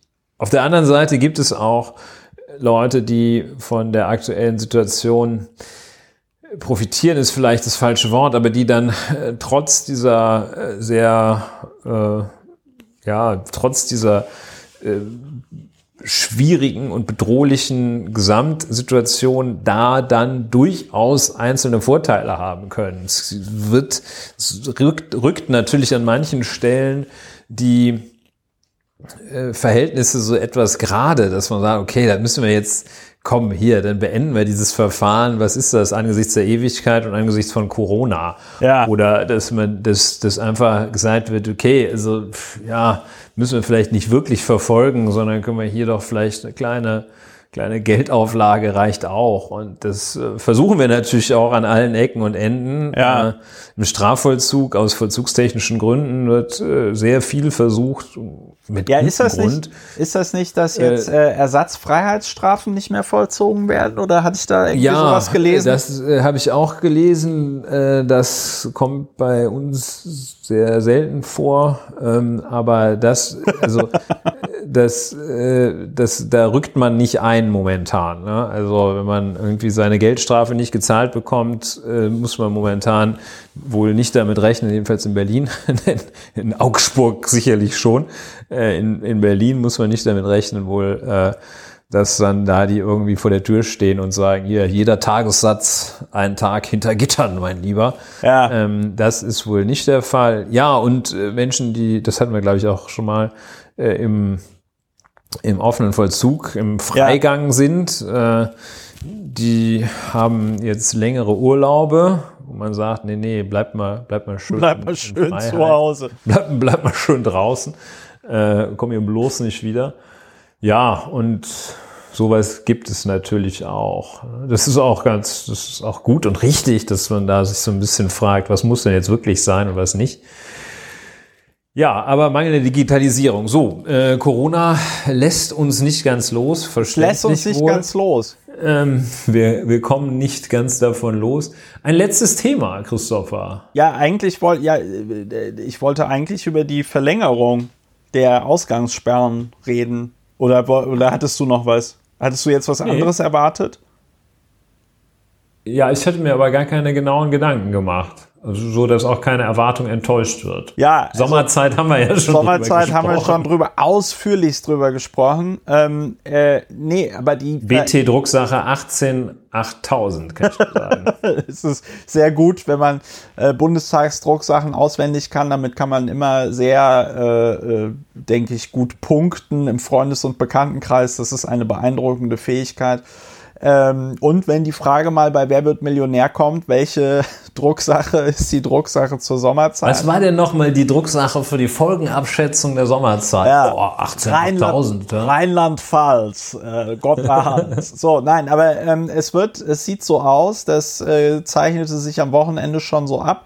Da hat man mal den äh, Helge Braun, den Kanzleramtsminister, vorgeschickt, so vorsichtig äh, der sagte also vor dem 20. April sei nicht damit zu rechnen, dass diese Ausgangssperren in irgendeiner Form gelockert werden würden. Ausgangssperren oder Ausgangsbeschränkungen, wie wir ja Präzision wegen. Kontaktbeschränkungen. Kontaktbeschränkungen, ja.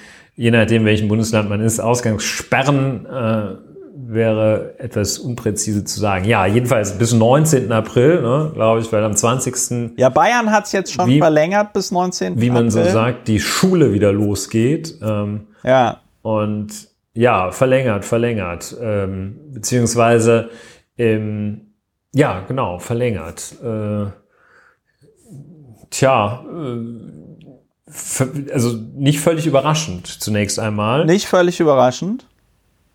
Und ähm, gleichzeitig, ja, ziemlich gleichzeitig brodelt so langsam, köchelt, brodelt, dampft noch nicht richtig, aber blubbert so vor sich hin die äh, eine, eine Exit-Debatte. Ja. Oder eine Exit-Erörterung. Der, wer sich da sehr hervorgetan hat, ist unser Ja, persönlicher Freund, der als erfolgreicher Jungunternehmer gestartet ist, auf die Schule äh, zugunsten seiner unternehmerischen Laufbahn weitgehend verzichtet hat. er hat auf sehr viel verzichtet, ja. Auf, ähm, also sich nicht mit unnötigem Ballast, äh, äh, akademischem Ballast äh, behängt hat. Christian, seiner- Herr, Herr, Ja, Herr Christian Lindner hat schon gesagt, ähm, er sei, also das hat er auch mit seiner Werf gesagt, äh, dass er äh, meint, dass das darf unter gar keinen Umständen länger als nötig dauern. ja, das ist, hast du, hast du den Wortlaut? Weil das ist, das muss man sich echt auf der Zunge zergehen lassen. Äh, darf nicht länger dauern. Äh, Und äh, das suchen wir jetzt gerade mal. Suchen wir noch es mal darf gerade. nicht einen Ja, Tag länger ja. dauern als unbedingt nötig. ja. Bist du sicher, Und- dass das das? Weil ich hatte noch so eine Social Media Kachel, wo, wo, wo es mit medizinisch geboten. Ich habe es auf Instagram gefunden. Also ja, äh, der jetzige Zustand darf keinen Tag länger dauern, als es medizinisch geboten ist, hat Christian Lindner auch noch gesagt. So, ja. Was soll man dazu sagen? Ich möchte einmal sagen, danke, Herr Lindner. Ja. Vielen Dank. Ja, ja, Das, das ist, das ist, ähm, das ist ein sehr schöner Beitrag, Christian. ja, Danke. Ja. Und das ist also, das ist in dieser Linie mit den ähm, Worthülsen, wir, wir dürfen keine übertriebenen Maßnahmen ergreifen Ja. und äh, wir dürfen jetzt nicht überreagieren, wir müssen jetzt klug handeln. Das sind Sachen, das sind absolute Augenmaß. Nullsätze. mit Augen. Das ist, das versteht sich, das ist, das ist ein, eine abs, das ist null Aussageinhalt. Äh, Das ist ein absoluter Nullsatz, äh, der nachts ist es dunkel, Ja. hat äh, dieselbe Qualität. Also Ja. in der Mitte der Nacht ist es dunkel, ist von exakt derselben Qualität, weil aus Nacht, das ist Definitionsmerkmal, sich direkt ableiten lässt, ist es dunkel so. Äh, aus ähm, notwendig äh, oder so lange wie notwendig folgt unmittelbar, das ist nicht länger als notwendig. Das sind also Nullsätze. Was Ja, ist daran das Aufregende? Das Aufregende ist, das ist äh, wie mit äh, sogenannten Health Claims. Ähm, wenn ich sage, diese, diese weiße Salbe hilft gegen Entzündungen, ähm, dann ist das Schlimme dabei, dass es Leute gibt, die äh, diese weiße Salbe gegen Entzündungen nehmen und dann eine Blutvergiftung erhalten, weil diese weiße Salbe halt nicht wirkt.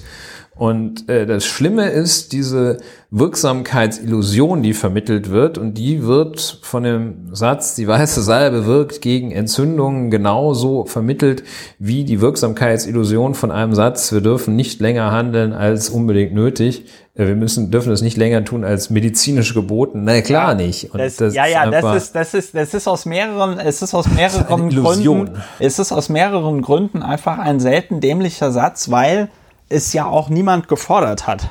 Also es hat ja wirklich niemand gesagt, oh, äh, das mit diesen, äh, mit diesen, mit diesen Kontaktbeschränkungen, das ist jetzt gerade so geil. Also, Die, wenn die es Freunde der Isolation Ja. sagen, ey, endlich. Freunde der Isolation sagen, also wir sind dafür, dass, So das, noch, dass das noch drei Monate länger dauert als geplant und als auch notwendig. Das ist, also, das ist ja das Bizarre, dass sich da Christian Lindner mit einer solchen kompletten Nullnummer in eine Debatte einschaltet, zu der er auch wahrscheinlich gar nicht eingeladen äh, also was heißt eingeladen, aber da, da es hat ihn wahrscheinlich auch niemand wirklich gefragt. Aber äh, das reiht sich ganz gut ein in den doch etwas sehr desolaten Zustand, den die ähm, freie, frei, den die freien Demokraten im Moment, ähm, den desolaten Eindruck, den die freien Demokraten im Moment machen, also auch schon vor der Corona-Krise. Wir erinnern uns an äh, den guten Herrn Kemmerich,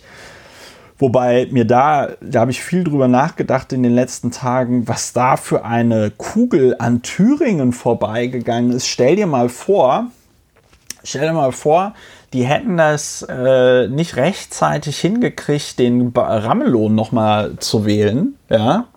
Dann wäre der Kemmerich jetzt ohne Minister in dieser Krise der Minister, Ministerpräsident von, äh, äh, von Thüringen weil die da so ein, weil die da so einen Studentenscherz gemacht haben, der vollkommen aus dem, also Studentenscherz ist ja, ist ja das falsche Wort, weil die da so eine Scheiße gemacht haben, ähm, die vollkommen aus dem Ruder gelaufen ist.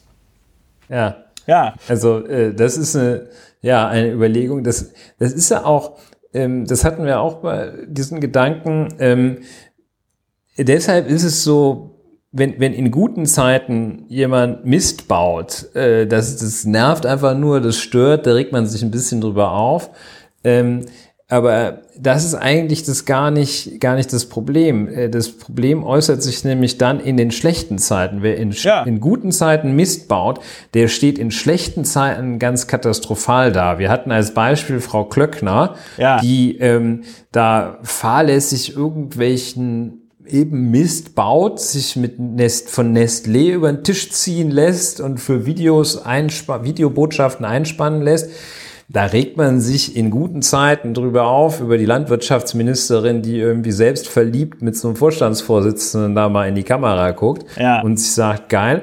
Ähm, in schlechten Zeiten steht die dann da plötzlich und sagt, die Versorgung, liebe Leute, ist sicher und man glaubt es ihr halt nicht. So. Ganz genau. Und zum Thema FDP gab es noch, äh, das hat mich auch, Ja. da ist der gestrige Montag, die Frau Katja Suding. ja, die wollte ich ähm, noch erwähnen. Ja, die ja, genau. also ähm, die äh, getwittert hat äh, um 10.07 Uhr für FDP, auch ein bisschen spät. Ja. Äh, ich starte nachdenklich in die Woche. Ja. Was ist das Leben wert, wenn wir uns die Freiheit zu leben nehmen lassen? Fragezeichen. Corona-Krise Corona-Krise und Wochenstart als, Hashtag. Hashtags. Ja. Und ähm, ja, das ist ähm, auch, also man sieht hier eine FDP, die offenbar so ein bisschen den, äh, den C, den großen C so ins Wasser hält, um zu gucken, wie die Temperatur denn für so Thesen ist, das Ganze muss aufhören jetzt. Ja. Äh, und wie die da rumlavieren. Ähm, das dann hier, ähm, also dieses Rumlavieren hier eben auch durch das Fragezeichen und nachdenklich äh, und ähm, da regt mich natürlich dann auch dieser Pseudotiefgang. Was ist das Leben wert? Ja, mein Gott, also das möchte ich mir jedenfalls von Frau Suding nicht äh, auch nur Ideen geben lassen. Aber ähm, äh, jedenfalls also dann diese, dieses Andeutende und die Freiheit nehmen lassen, als wäre da jetzt so eine, äh, eine ja, so eine höhere Macht, äh, die die Freiheit nimmt. Nein, nein, das sind, äh, das sind hier, die, die wird nicht genommen, sondern äh, die Menschen äh, treffen eine Abwägung zwischen den Freiheitswerten und sagen, äh, damit hier die anderen von ihrem Recht auf Leben Gebrauch machen können, müssen sich alle ein bisschen zurückhalten.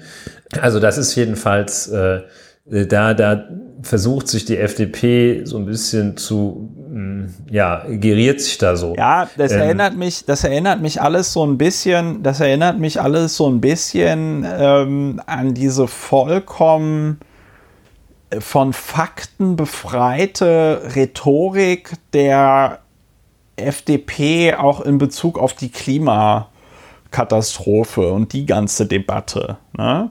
Also so nach dem Motto, ja, das ist ja dann kein Leben mehr, wenn man, wenn man auf das Schnitzel verzichten muss oder so, ja. Ähm, da, da, da, das, das schwingt ja hier implizit äh, in dem, was Katja Suding da twittert, äh, schwingt das ja mit. Ne? Was ist das Leben wert, wenn wir uns die Freiheit zu leben nehmen lassen? Der Witz ist ja, der Witz ist ja tatsächlich der, dass die Freiheit zu leben für einige, insbesondere die, die zu einer Risikogruppe gehören, die, weiß ich nicht, immunschwach äh, äh, sind oder so, die alt sind, die eine Lungenvorerkrankung haben, ähm, die Freiheit zu leben ist ja tatsächlich damit verbunden, dass man sich in Quarantäne begibt und dass sich alle anderen auch in Quarantäne begibt. Und ähm, es gibt ja jetzt auch schon genug Schilderungen von äh, jungen, von jungen Leuten, die dieses Virus äh, in der schweren Form bekommen haben ohne Vorerkrankung und das soll wohl tatsächlich kein Spaß sein. Ne? Also von äh, hohem Fieber, Muskelkrämpfe und insbesondere diese Lungenentzündung, die man da bekommt, die soll wohl auch in einigen Fällen zumindest bleibende Schäden verursachen. Ne? Ja. Also du hast dann, ja. weiß ich nicht, dann, dann bist du irgendwie 25 und hast es irgendwie halbwegs überstanden, hast aber eine um so und so viel Prozent verminderte Lungenkapazität. Ich weiß nicht, hast dann auf einmal die Lunge eines äh, 40-jährigen Rauchers oder so, äh, weil eben dieser Coronavirus einmal über dich drüber gebügelt ist. Und das sind ja alles Dinge, die findet man mit zweimal, zwei Minuten googeln raus. Und äh, Katja Suding ist ja nicht nur einfaches FDP-Mitglied, die ist ja auch ja, jetzt kann man gerade nicht bei Twitter reingucken, weil, ach doch, jetzt funktioniert es wieder. Die ist stellvertretende Vorsitzende der FDP-Bundestagsfraktion und stellvertretende Bundesvorsitzende der SPD, äh, FDP und Landesvorsitzende der FDP Hamburg. Die ist also jetzt nicht irgendjemand in der FDP. Und da muss man sich doch echt fragen, also wenn das jetzt alles ist, was die äh, FDP äh, zu bieten hat, in dieser Krise, dann erklärt sich doch ganz gut, warum sie aktuell in den Umfragen bei 6% ist. Ja, hier ist diese, was ich ganz besonders übel finde, diese, dieser insinuierende Stil. Ähm, mit einer rhetorischen Frage. Also einmal hast du ja schon schön gesagt, was ist das Leben wert, wenn wir uns die Freiheit zu leben nehmen lassen, äh, dass, dass ein, damit ein Gedanke, den sie überhaupt nicht beabsichtigt hat, ähm, da sehr nahe liegt, äh, nämlich dass, äh, dass andernfalls vielen Menschen die das Leben genommen wird. Ja. Äh, das hat sie ja gar nicht berücksichtigt, hat sie gar nicht gesehen ähm, bei ihrem pseudotief schürfenden äh, äh, Ich starte nachdenklich in die Woche. Ähm, ja, und eben äh, dieses Ich, äh, ich sag mal einfach was äh, und habe ähm, überhaupt keinerlei, habe diesen Gedanken auch überhaupt nicht weiter ausgebaut. Denn ähm, also da muss man dann ja fragen, die Freiheit zu leben, äh, was ist das Leben dann noch wert, wenn wir uns die Freiheit zu leben nehmen lassen? Dann muss ja eine Abwägung erfolgen. Und dann geht es sofort, wenn man fragt, ja, hm, wie wollen wir es denn machen? Ähm, soll man dann sagen, also soll man dann sagen, wir müssen wohl äh, halt hier ein paar über die Klinge springen, damit ja, die wie anderen, der Gouverneur von äh, Texas, ein, ne? Ein lebenswertes Leben haben. Und da ist einfach, äh, die hat also nicht einen, die hat nur zwei Zentimeter weit offenbar äh, gedacht, oder jedenfalls dieser Gedanke, ich weiß nicht, wie weit sie denkt, aber dieser Gedanke geht also wirklich nur zwei Zentimeter ja. weit in Zeiten, in denen man äh, eigentlich unter fünf Meter Denkweise gar nicht erst anzutreten ja. braucht, weil das so schwierig ist, das Ganze. Ja, so schwierig. Und da einfach so eine doofe, also es ist schon sehr komplex, und da einfach so eine doofe Frage in den Raum zu stellen, nach dem, ja, also ist ja die Antwort kann ja nicht nur lauten, ja, das ist aber wirklich genug jetzt. Also, Äh, wie, wie hieß das Buch von Peter Meine Hane Kneipe hat zu. Ja, ja, wie hieß das Buch von Peter Hane nochmal?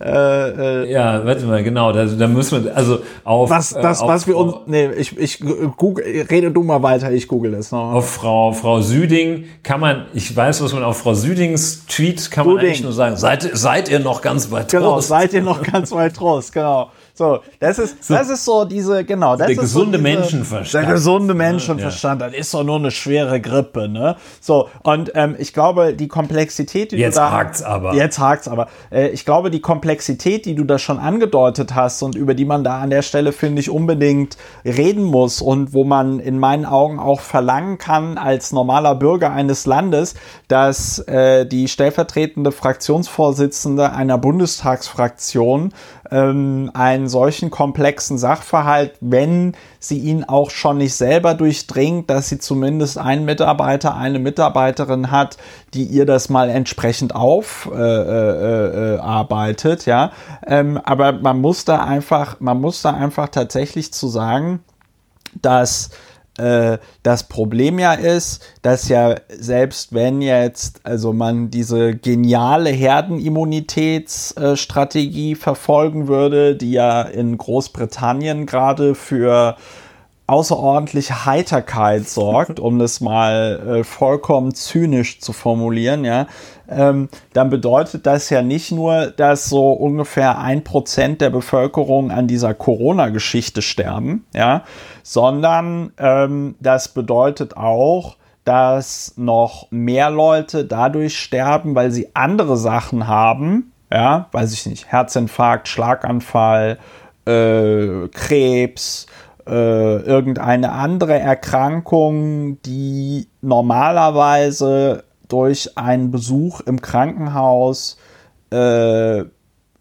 behoben wäre, ja, ähm, aber jetzt halt eben im Moment nicht geht, weil sie schon eben das komplett überlastete Gesundheitssystem überlastet. Also wenn ich an meinen Blinddarm-Fassdurchbruch im Jahr 2014 denke, äh, also da bin ich froh, dass ich den Blinddarm 2014 schon rausbekommen habe und dass er mir nicht jetzt äh, gerade am Durchbrechen ist, weil ich glaube, dass du eben nicht die Art der Versorgung bekommst, die du eben ja. in normalen also Zeiten bekämst.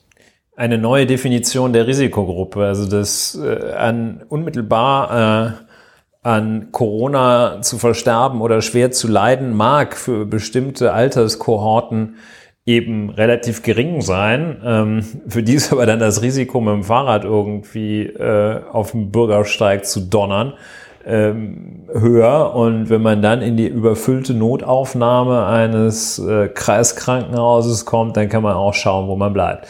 Ja. Und ähm, das ähm, ist äh, auch gerade deshalb so äh, gefährlich, da einfach so, so mal so bisschen provokante Thesen mal so rauszuhauen, weil ähm, die der Umgang mit der aktuellen Situation ja ganz viel auf, ähm, auf rationalen Abwägungen und Einsicht und Vernunft beruht. Und ähm, da darf man ja alles denken. Äh, man darf ja auch äh, Exit-Szenarien sich ausmalen. Aber da einfach mal sozusagen, oh, ich finde, irgendwie könnte es jetzt ja auch mal genug sein. Das ja. geht nicht, weil das ist, das ist wirklich, das ist extrem gefährlich und diese Exit-Debatte oder diese Exit, äh, dieses Exit-Rumoren, das kommt ja nicht von ungefähr nach einer gewissen Zeit. Das wird ja, also sagen wir mal so die erste Woche waren ja alle noch tief beeindruckt das, dieser Vorgang hat ja auch eine ganz erhebliche Dynamik. Das wird ja irgendwann, wenn man da so eine Lawine lostritt, äh, mit dem Schlachtruf seid ihr noch ganz bei Trost. Ich möchte jetzt, äh, ich möchte jetzt mit meinen 20 Buddies im Park grillen, seid ihr noch ganz bei Trost und dann ziehen die los mit ihren Mistgabeln und der eine aus dem Schützenverein hat noch seine Wumme dabei. Das möchten wir ja auch nicht erleben. Und das erlebt man, wenn zu viele Leute, so wie Frau Süding, Suding, leicht, Suding, äh, ich möchte sie nicht richtig aussprechen, wenn zu viele Leute leichtfertig damit umgehen. Und ich sehe ja auch schon wieder die, die dann sagen, das darf man gar nichts mehr, man darf doch wohl noch mal denken. Nein, ähm, man darf denken, aber man muss auch denken. Es ist nicht, denken ist ja. kein reines Recht, denken, denken, ist doch eine Pflicht. Denken ist so. keine Einbahnstraße. Das denken ist, ist nicht, denken darf man auch nicht nur so weit, wie man will, sondern so weit, wie es nötig ist. Ja, ich Und ich möchte noch darauf hinweisen, dass das Satzendzeichen bei Peter Hahnes Buch Seid ihr noch ganz bei Trost ist ein Ausrufezeichen. Ja, ne? grammatikalisch. Also es ist, ja. das ist ein, das ist keine rhetorische Frage, das ist ein rhetorischer Ausrufesatz. Ja. Und also um das nochmal, aber wirklich, um das auch nochmal zu verdeutlichen, ne? Ähm, wir haben in Italien jetzt auf der Johns Hopkins Webseite gibt es äh, 105.792 Corona-Fälle. Ja? Davon sind 15.000 recovered, aber halt eben 12.000 tot. Ne? Also die, ähm, äh, die, die Todesrate in, in, in äh, Italien ist sogar höher als dieses 1%. Ne? Und ähm, da, also vor dem Hintergrund ist es halt einfach unverantwortlich. Es ist einfach unverantwortlich, sowas, sowas zu twittern, weil die Abwägung kann, die Abwägung kann nicht sein, also ich kann das ja verstehen, dass man irgendwie sagt, ja, unsere Wirtschaft äh, äh, äh, bricht gerade zusammen und so weiter und so fort. Aber dann muss doch eher die Debatte sein, Moment mal, was haben wir denn für, was haben, in was für einem System leben wir denn, wenn dieses System nach zwei, drei Wochen Stillstand schon so dermaßen aus den Fugen gerät, dass alle sagen, ja, nee, das können wir nicht noch zwei, drei weitere Wochen äh, durchhalten wir sehen doch, wir kriegen doch jetzt gerade vor Augen geführt, dass unsere, unsere gesamte Wirtschaft und unsere gesamte Gesellschaft und unser gesamtes Leben, wir fahren doch auf Sicht. Das hat doch überhaupt nichts, das hat doch nichts Langfristiges und gar nichts, sondern wenn da einfach mal irgendwas gewaltig zum Stehen kommt, so wie jetzt gerade, dann funktioniert gar nichts mehr. Ja, äh, das ist ein in der Tat wichtiger Gedanke. Ähm, gleichzeitig ist er jetzt nicht nur ein kleines Ruckeln äh, und schon, schon funktioniert nichts mehr, ähm, dass bei einer einer, einem Ereignis äh, dieses Ausmaßes, wie es eine Pandemie ist, äh, dass das schon äh, und, und wo man tatsächlich einmal äh, hier einen Freeze äh, weitester Teile von Wirtschaft und Gesellschaft macht, dass es da äh, doch äh, ganz gehörig ruckelt. Äh, das finde ich jetzt auch nicht, nicht erstaunlich und äh, auch kein Ausdruck äh, von Systemversagen. Aber ich glaube, wir sind da wahrscheinlich, äh, wir drücken es unterschiedlich aus. Ja. Gleichzeitig ist es ja doch auch äh, irgendwie äh, frappierend, ähm, wie zu sehen, wie eng das äh, bei vielen äh, Menschen in der Solo-Selbstständigkeit und bei vielen Unternehmen äh, unterhalb der Größe von Adidas äh, doch ist. Und ähm, ja, viele werden sich äh, ausrechnen können, wie eng es bei ihnen ist. Ähm, und ähm, ja, aber bei vielen ist ja tatsächlich schon gewissermaßen nach der zweiten Woche dann Schicht im Schacht. Und das ist ja auch völlig klar, wenn man also äh, darauf angewiesen ist, dass man, äh, ja, wenn man wie auch immer eng von der Hand in den Mund lebt, äh, dann ist halt sehr schnell Schluss und bei anderen ist dann halt etwas später Schluss. Ähm, so, ähm, völlig richtig, dass dieser Gedanke, äh, was sagt uns das eigentlich über unsere Gesellschaft? Äh, und äh, das sagt, ja, je nachdem, wo man steht, sagt es eher nichts Gutes, ähm, dass der auch vollkommen zu Recht geäußert wird und als Denkaufgabe gesetzt wird. Und ähm, ja, natürlich kann man sich ansonsten auch fragen, ähm, inwieweit äh, andere Mittel denkbar sind, ähm, langfristig oder mittelfristig ähm, andere Maßnahmen zu ergreifen, äh, die ja, Maßnahmen ja. umzustrukturieren, selbstverständlich. Aber das macht man nicht mit einer dämlichen rhetorischen Frage, die in Richtung geht, äh, Soll man, oder, oder soll man es sein lassen? Oder soll man- oder soll man es sein lassen? Oder soll man es stimmt, sein Wo ist eigentlich die gute Mariam Lau, wenn man sie mal braucht? Das ist, ne? ja, also So. das ist eigentlich, ist dieses, jetzt weiß ich, woran mich das von Frau Suding erinnert. Oder soll man es sein lassen? Genau, das ist, das ist, also das ist, das ist, glaube ich, auch das, du hast es sehr schön auf den Punkt gebracht, das ist, glaube ich, auch das, was alle so, so dermaßen dann an diesem Spruch aufgeregt hat, dass man sich so echt fragt, wo war die gute Frau eigentlich in den letzten zwei Wochen? Hat die eigentlich irgendjemandem zugehört und sei es nur dieser berühmt-berüchtigte Podcast von dem Drosten, hat die sich von irgendeinem mal erklären lassen, was das hier bedeutet? Und ich glaube, die Frage, wie das, ähm, wie das weitergeht, äh, da ist es in der Tat so, dass wir, und das ist jetzt das wir als Gesellschaft und eigentlich ist es die Politik, natürlich muss man sich Gedanken darüber machen, wie das weiterläuft, wenn wir nur noch, weiß ich nicht, äh, zehn Neuinfektionen am Tag haben oder so. Ja, Äh, da wird ja im Moment auch viel drüber geredet, von wegen, man soll irgendwelche Apps und Funkzellen abfragen und sonst irgendwas. Ähm, ich finde, es wird noch immer viel zu wenig nach Südkorea geguckt, ne? Also, weil da gab es einen sehr instruktiven Artikel in der New York Times, wo dann auch der Autor auf Twitter nochmal erklärt hat, was ihn äh, bei Südkorea am meisten beeindruckt hat, ist, dass Südkorea nämlich nicht äh, irgendein irgendein Mambo Jumbo da benutzt, ja, also nicht irgendein super KI Computersystem, bla bla bla, sondern dass die einfach sehr, die gehen da halt eben sehr energisch und sehr direkt vor. Natürlich benutzen die auch Kameradaten und äh, Handydaten und alles Mögliche, ja. Ähm, aber der Erfolg in Korea hängt wohl vor allen Dingen damit zusammen, dass es da halt eben Gesundheitsbehörden und Mitarbeiter gibt, die da sehr energisch jedem Fall hinterher telefonieren und dann eben die Kontaktpersonen ausfindig machen und dann viel testen und viel Quarantäne.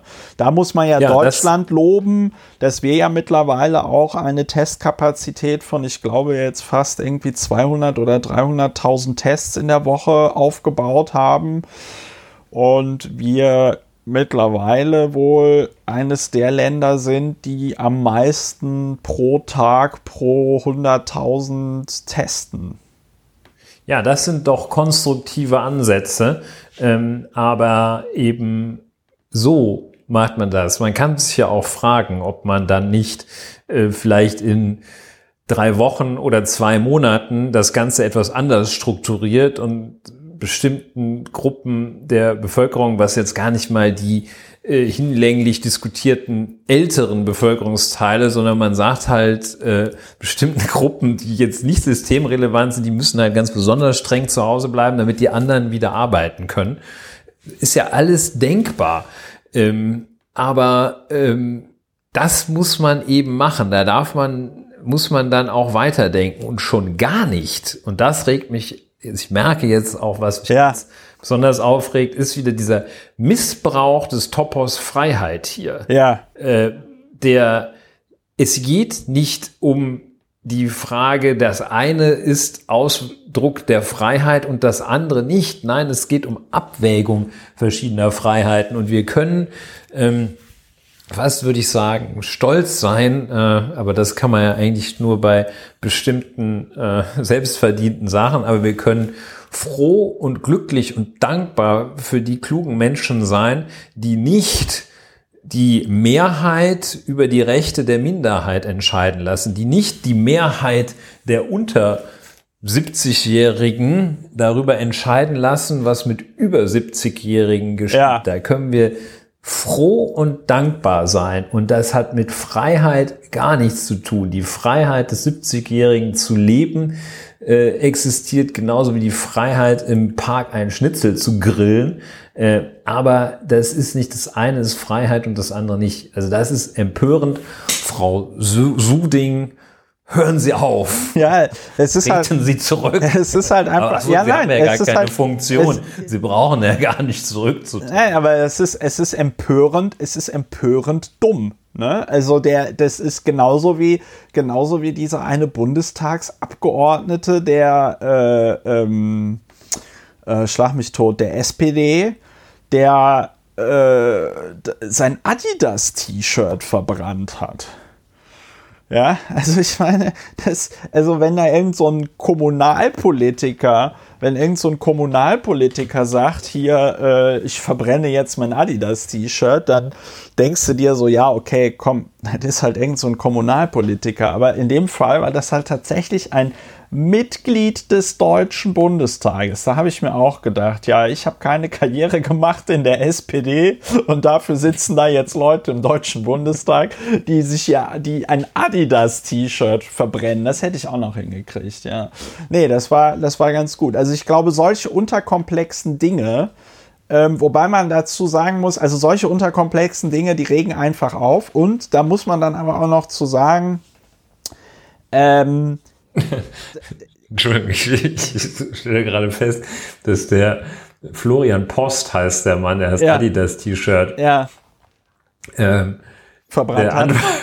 Die Frage, die Antwort auf die Frage, Herr Post, Sie haben ein Adidas T-Shirt verbrannt. Warum? Leitet er ein mit, ich bin Mitglied des Rechtsausschusses. Ja. Das, Ja. Super. Das ist ein super, das ist ein super Typ. Vielleicht bist du da nicht ganz richtig. Ja, vielleicht Aber, ist äh, er auch ja, nicht ganz richtig im Deutschen Bundestag. Nein, aber man muss ja, man muss ja echt äh, sagen, und ich finde, das ist das Positive an dieser kompletten Ausnahmesituation und Krise, dass so die kompletten Schnulli-Aussagen, also bis jetzt auf so Ausreißer von Christian Lindner und äh, Katja Suding, so die kompletten Schnulli-Aussagen dringen im Moment, zumindest in meiner Filterblase, Medienkonsumblase, dringen die nicht so durch. Ich weiß nicht, wie es dir geht, aber ich habe das, ich Ja, hab das Gefühl, früher war mehr Schwachsinn. Ja, also ich habe auch das Gefühl eines gestiegenen Vernunftlevels. Ähm, und äh, das ist in der Tat sehr erfreulich. Ähm, und ich sehe nur, dass diese die Vernunftschicht, diese, diese Glasur der Vernunft, Der Firnis. über das, die Firnis äh, der Vernunft, die sich über das Land gelegt hat, dass die dünn ist, diese Schicht. Und Ja. solche Leute wie Frau Suding versuchen, diese Schicht schon mal ein bisschen abzukratzen, um sich dann nämlich, wenn es äh, da herausbricht, diese Schicht durchbrochen wird, ähm, der dünne Firnis der Vernunft und Zivilisation, sich dann an die Spitze der Bewegung zu stellen, die für die Freiheit, die Freiheit, die vermeintliche Freiheit kämpft und auf die Barrikaden geht. Das sehe ich sehr wohl. Aber bisher freuen wir uns mal,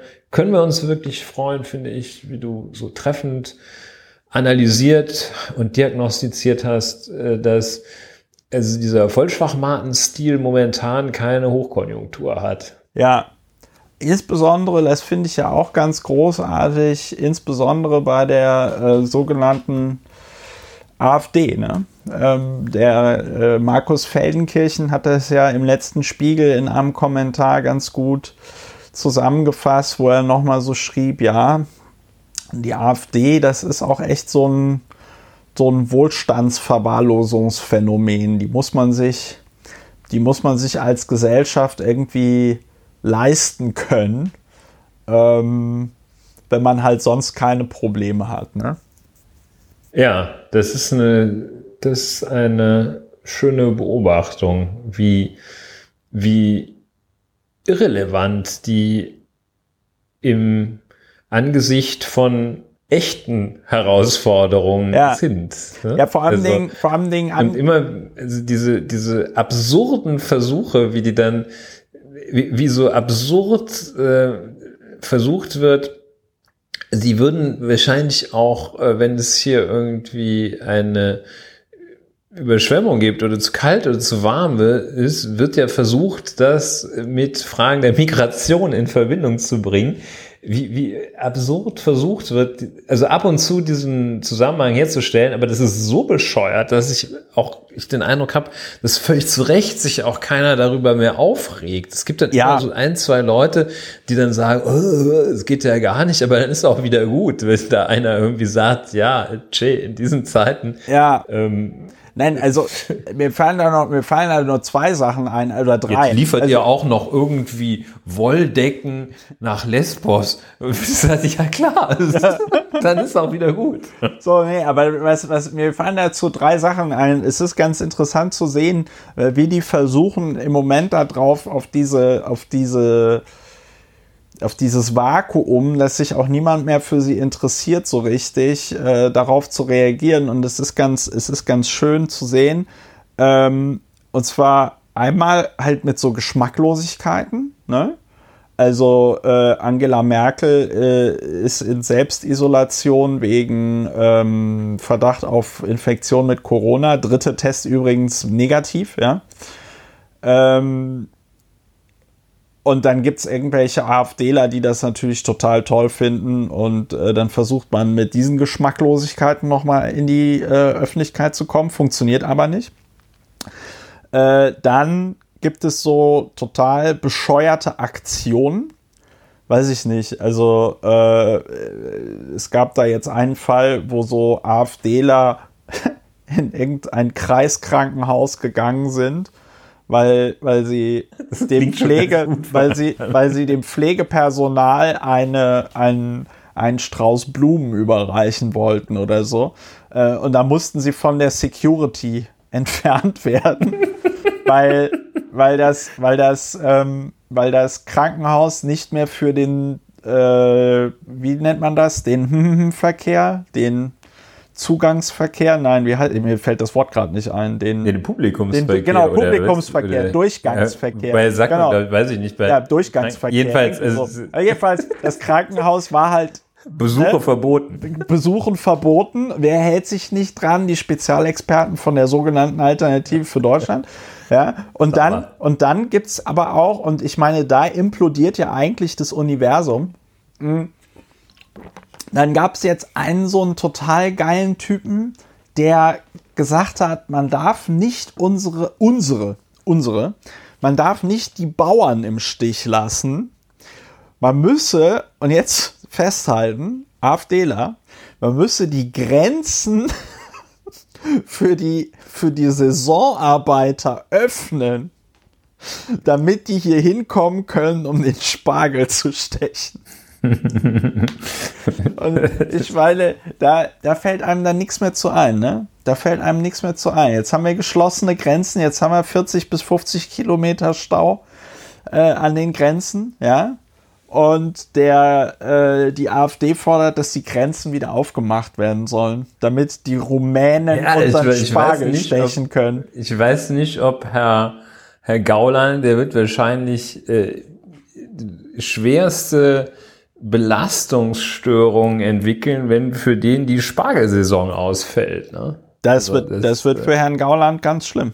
Das, das, Das wird schlimm. Hat er davon, ne? Und, und dann möchte er doch lieber, möchte er doch lieber Ausländer haben, die seinen Spargel stechen. Wobei man dazu, wobei man dazu ja sagen muss, äh, vielleicht das noch ganz zum Schluss.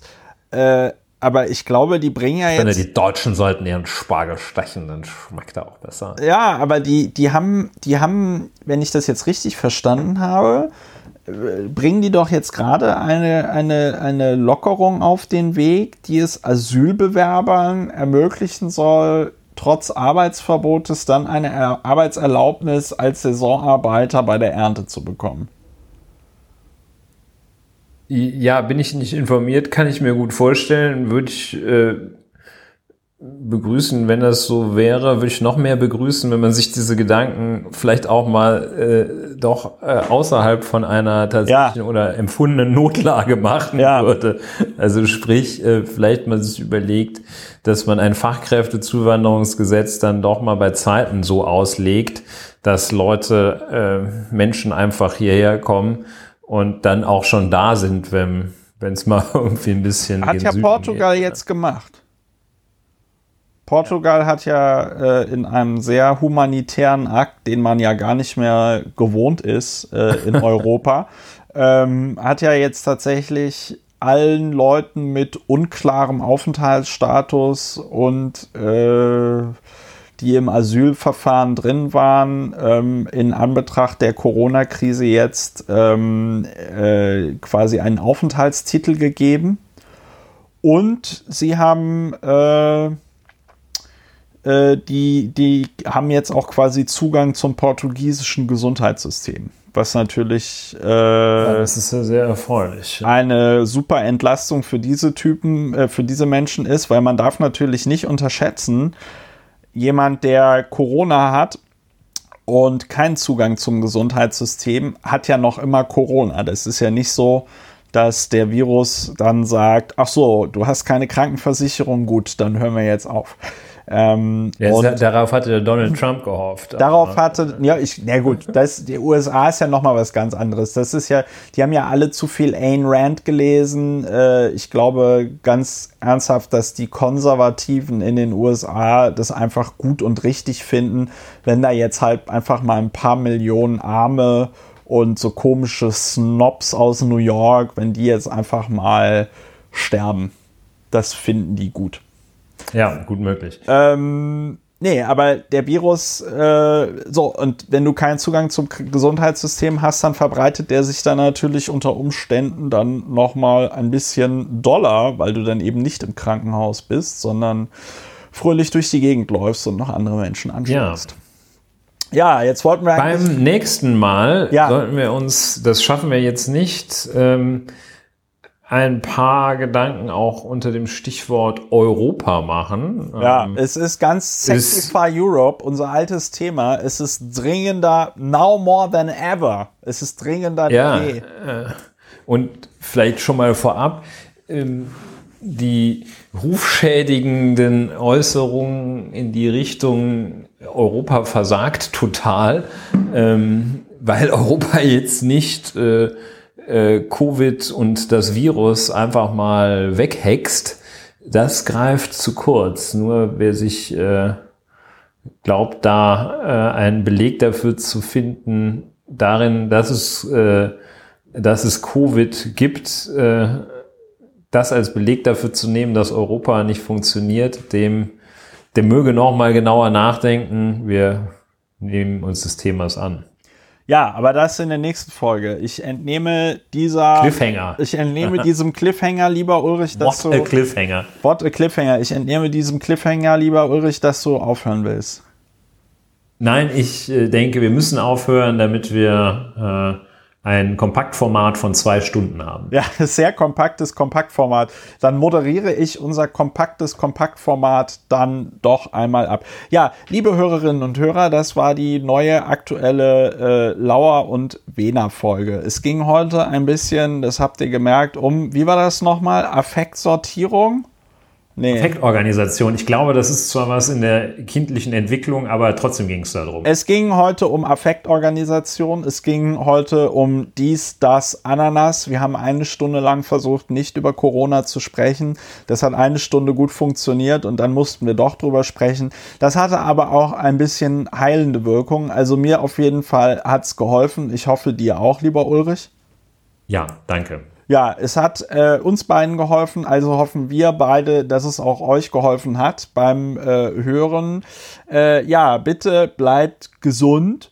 Bitte empfehlt diesen Podcast weiter und wenn euch dieser Podcast gefällt, überlegt euch doch mal, ob ihr ihn nicht vielleicht finanziell unterstützen wollt. Ich würde mich da sehr freuen.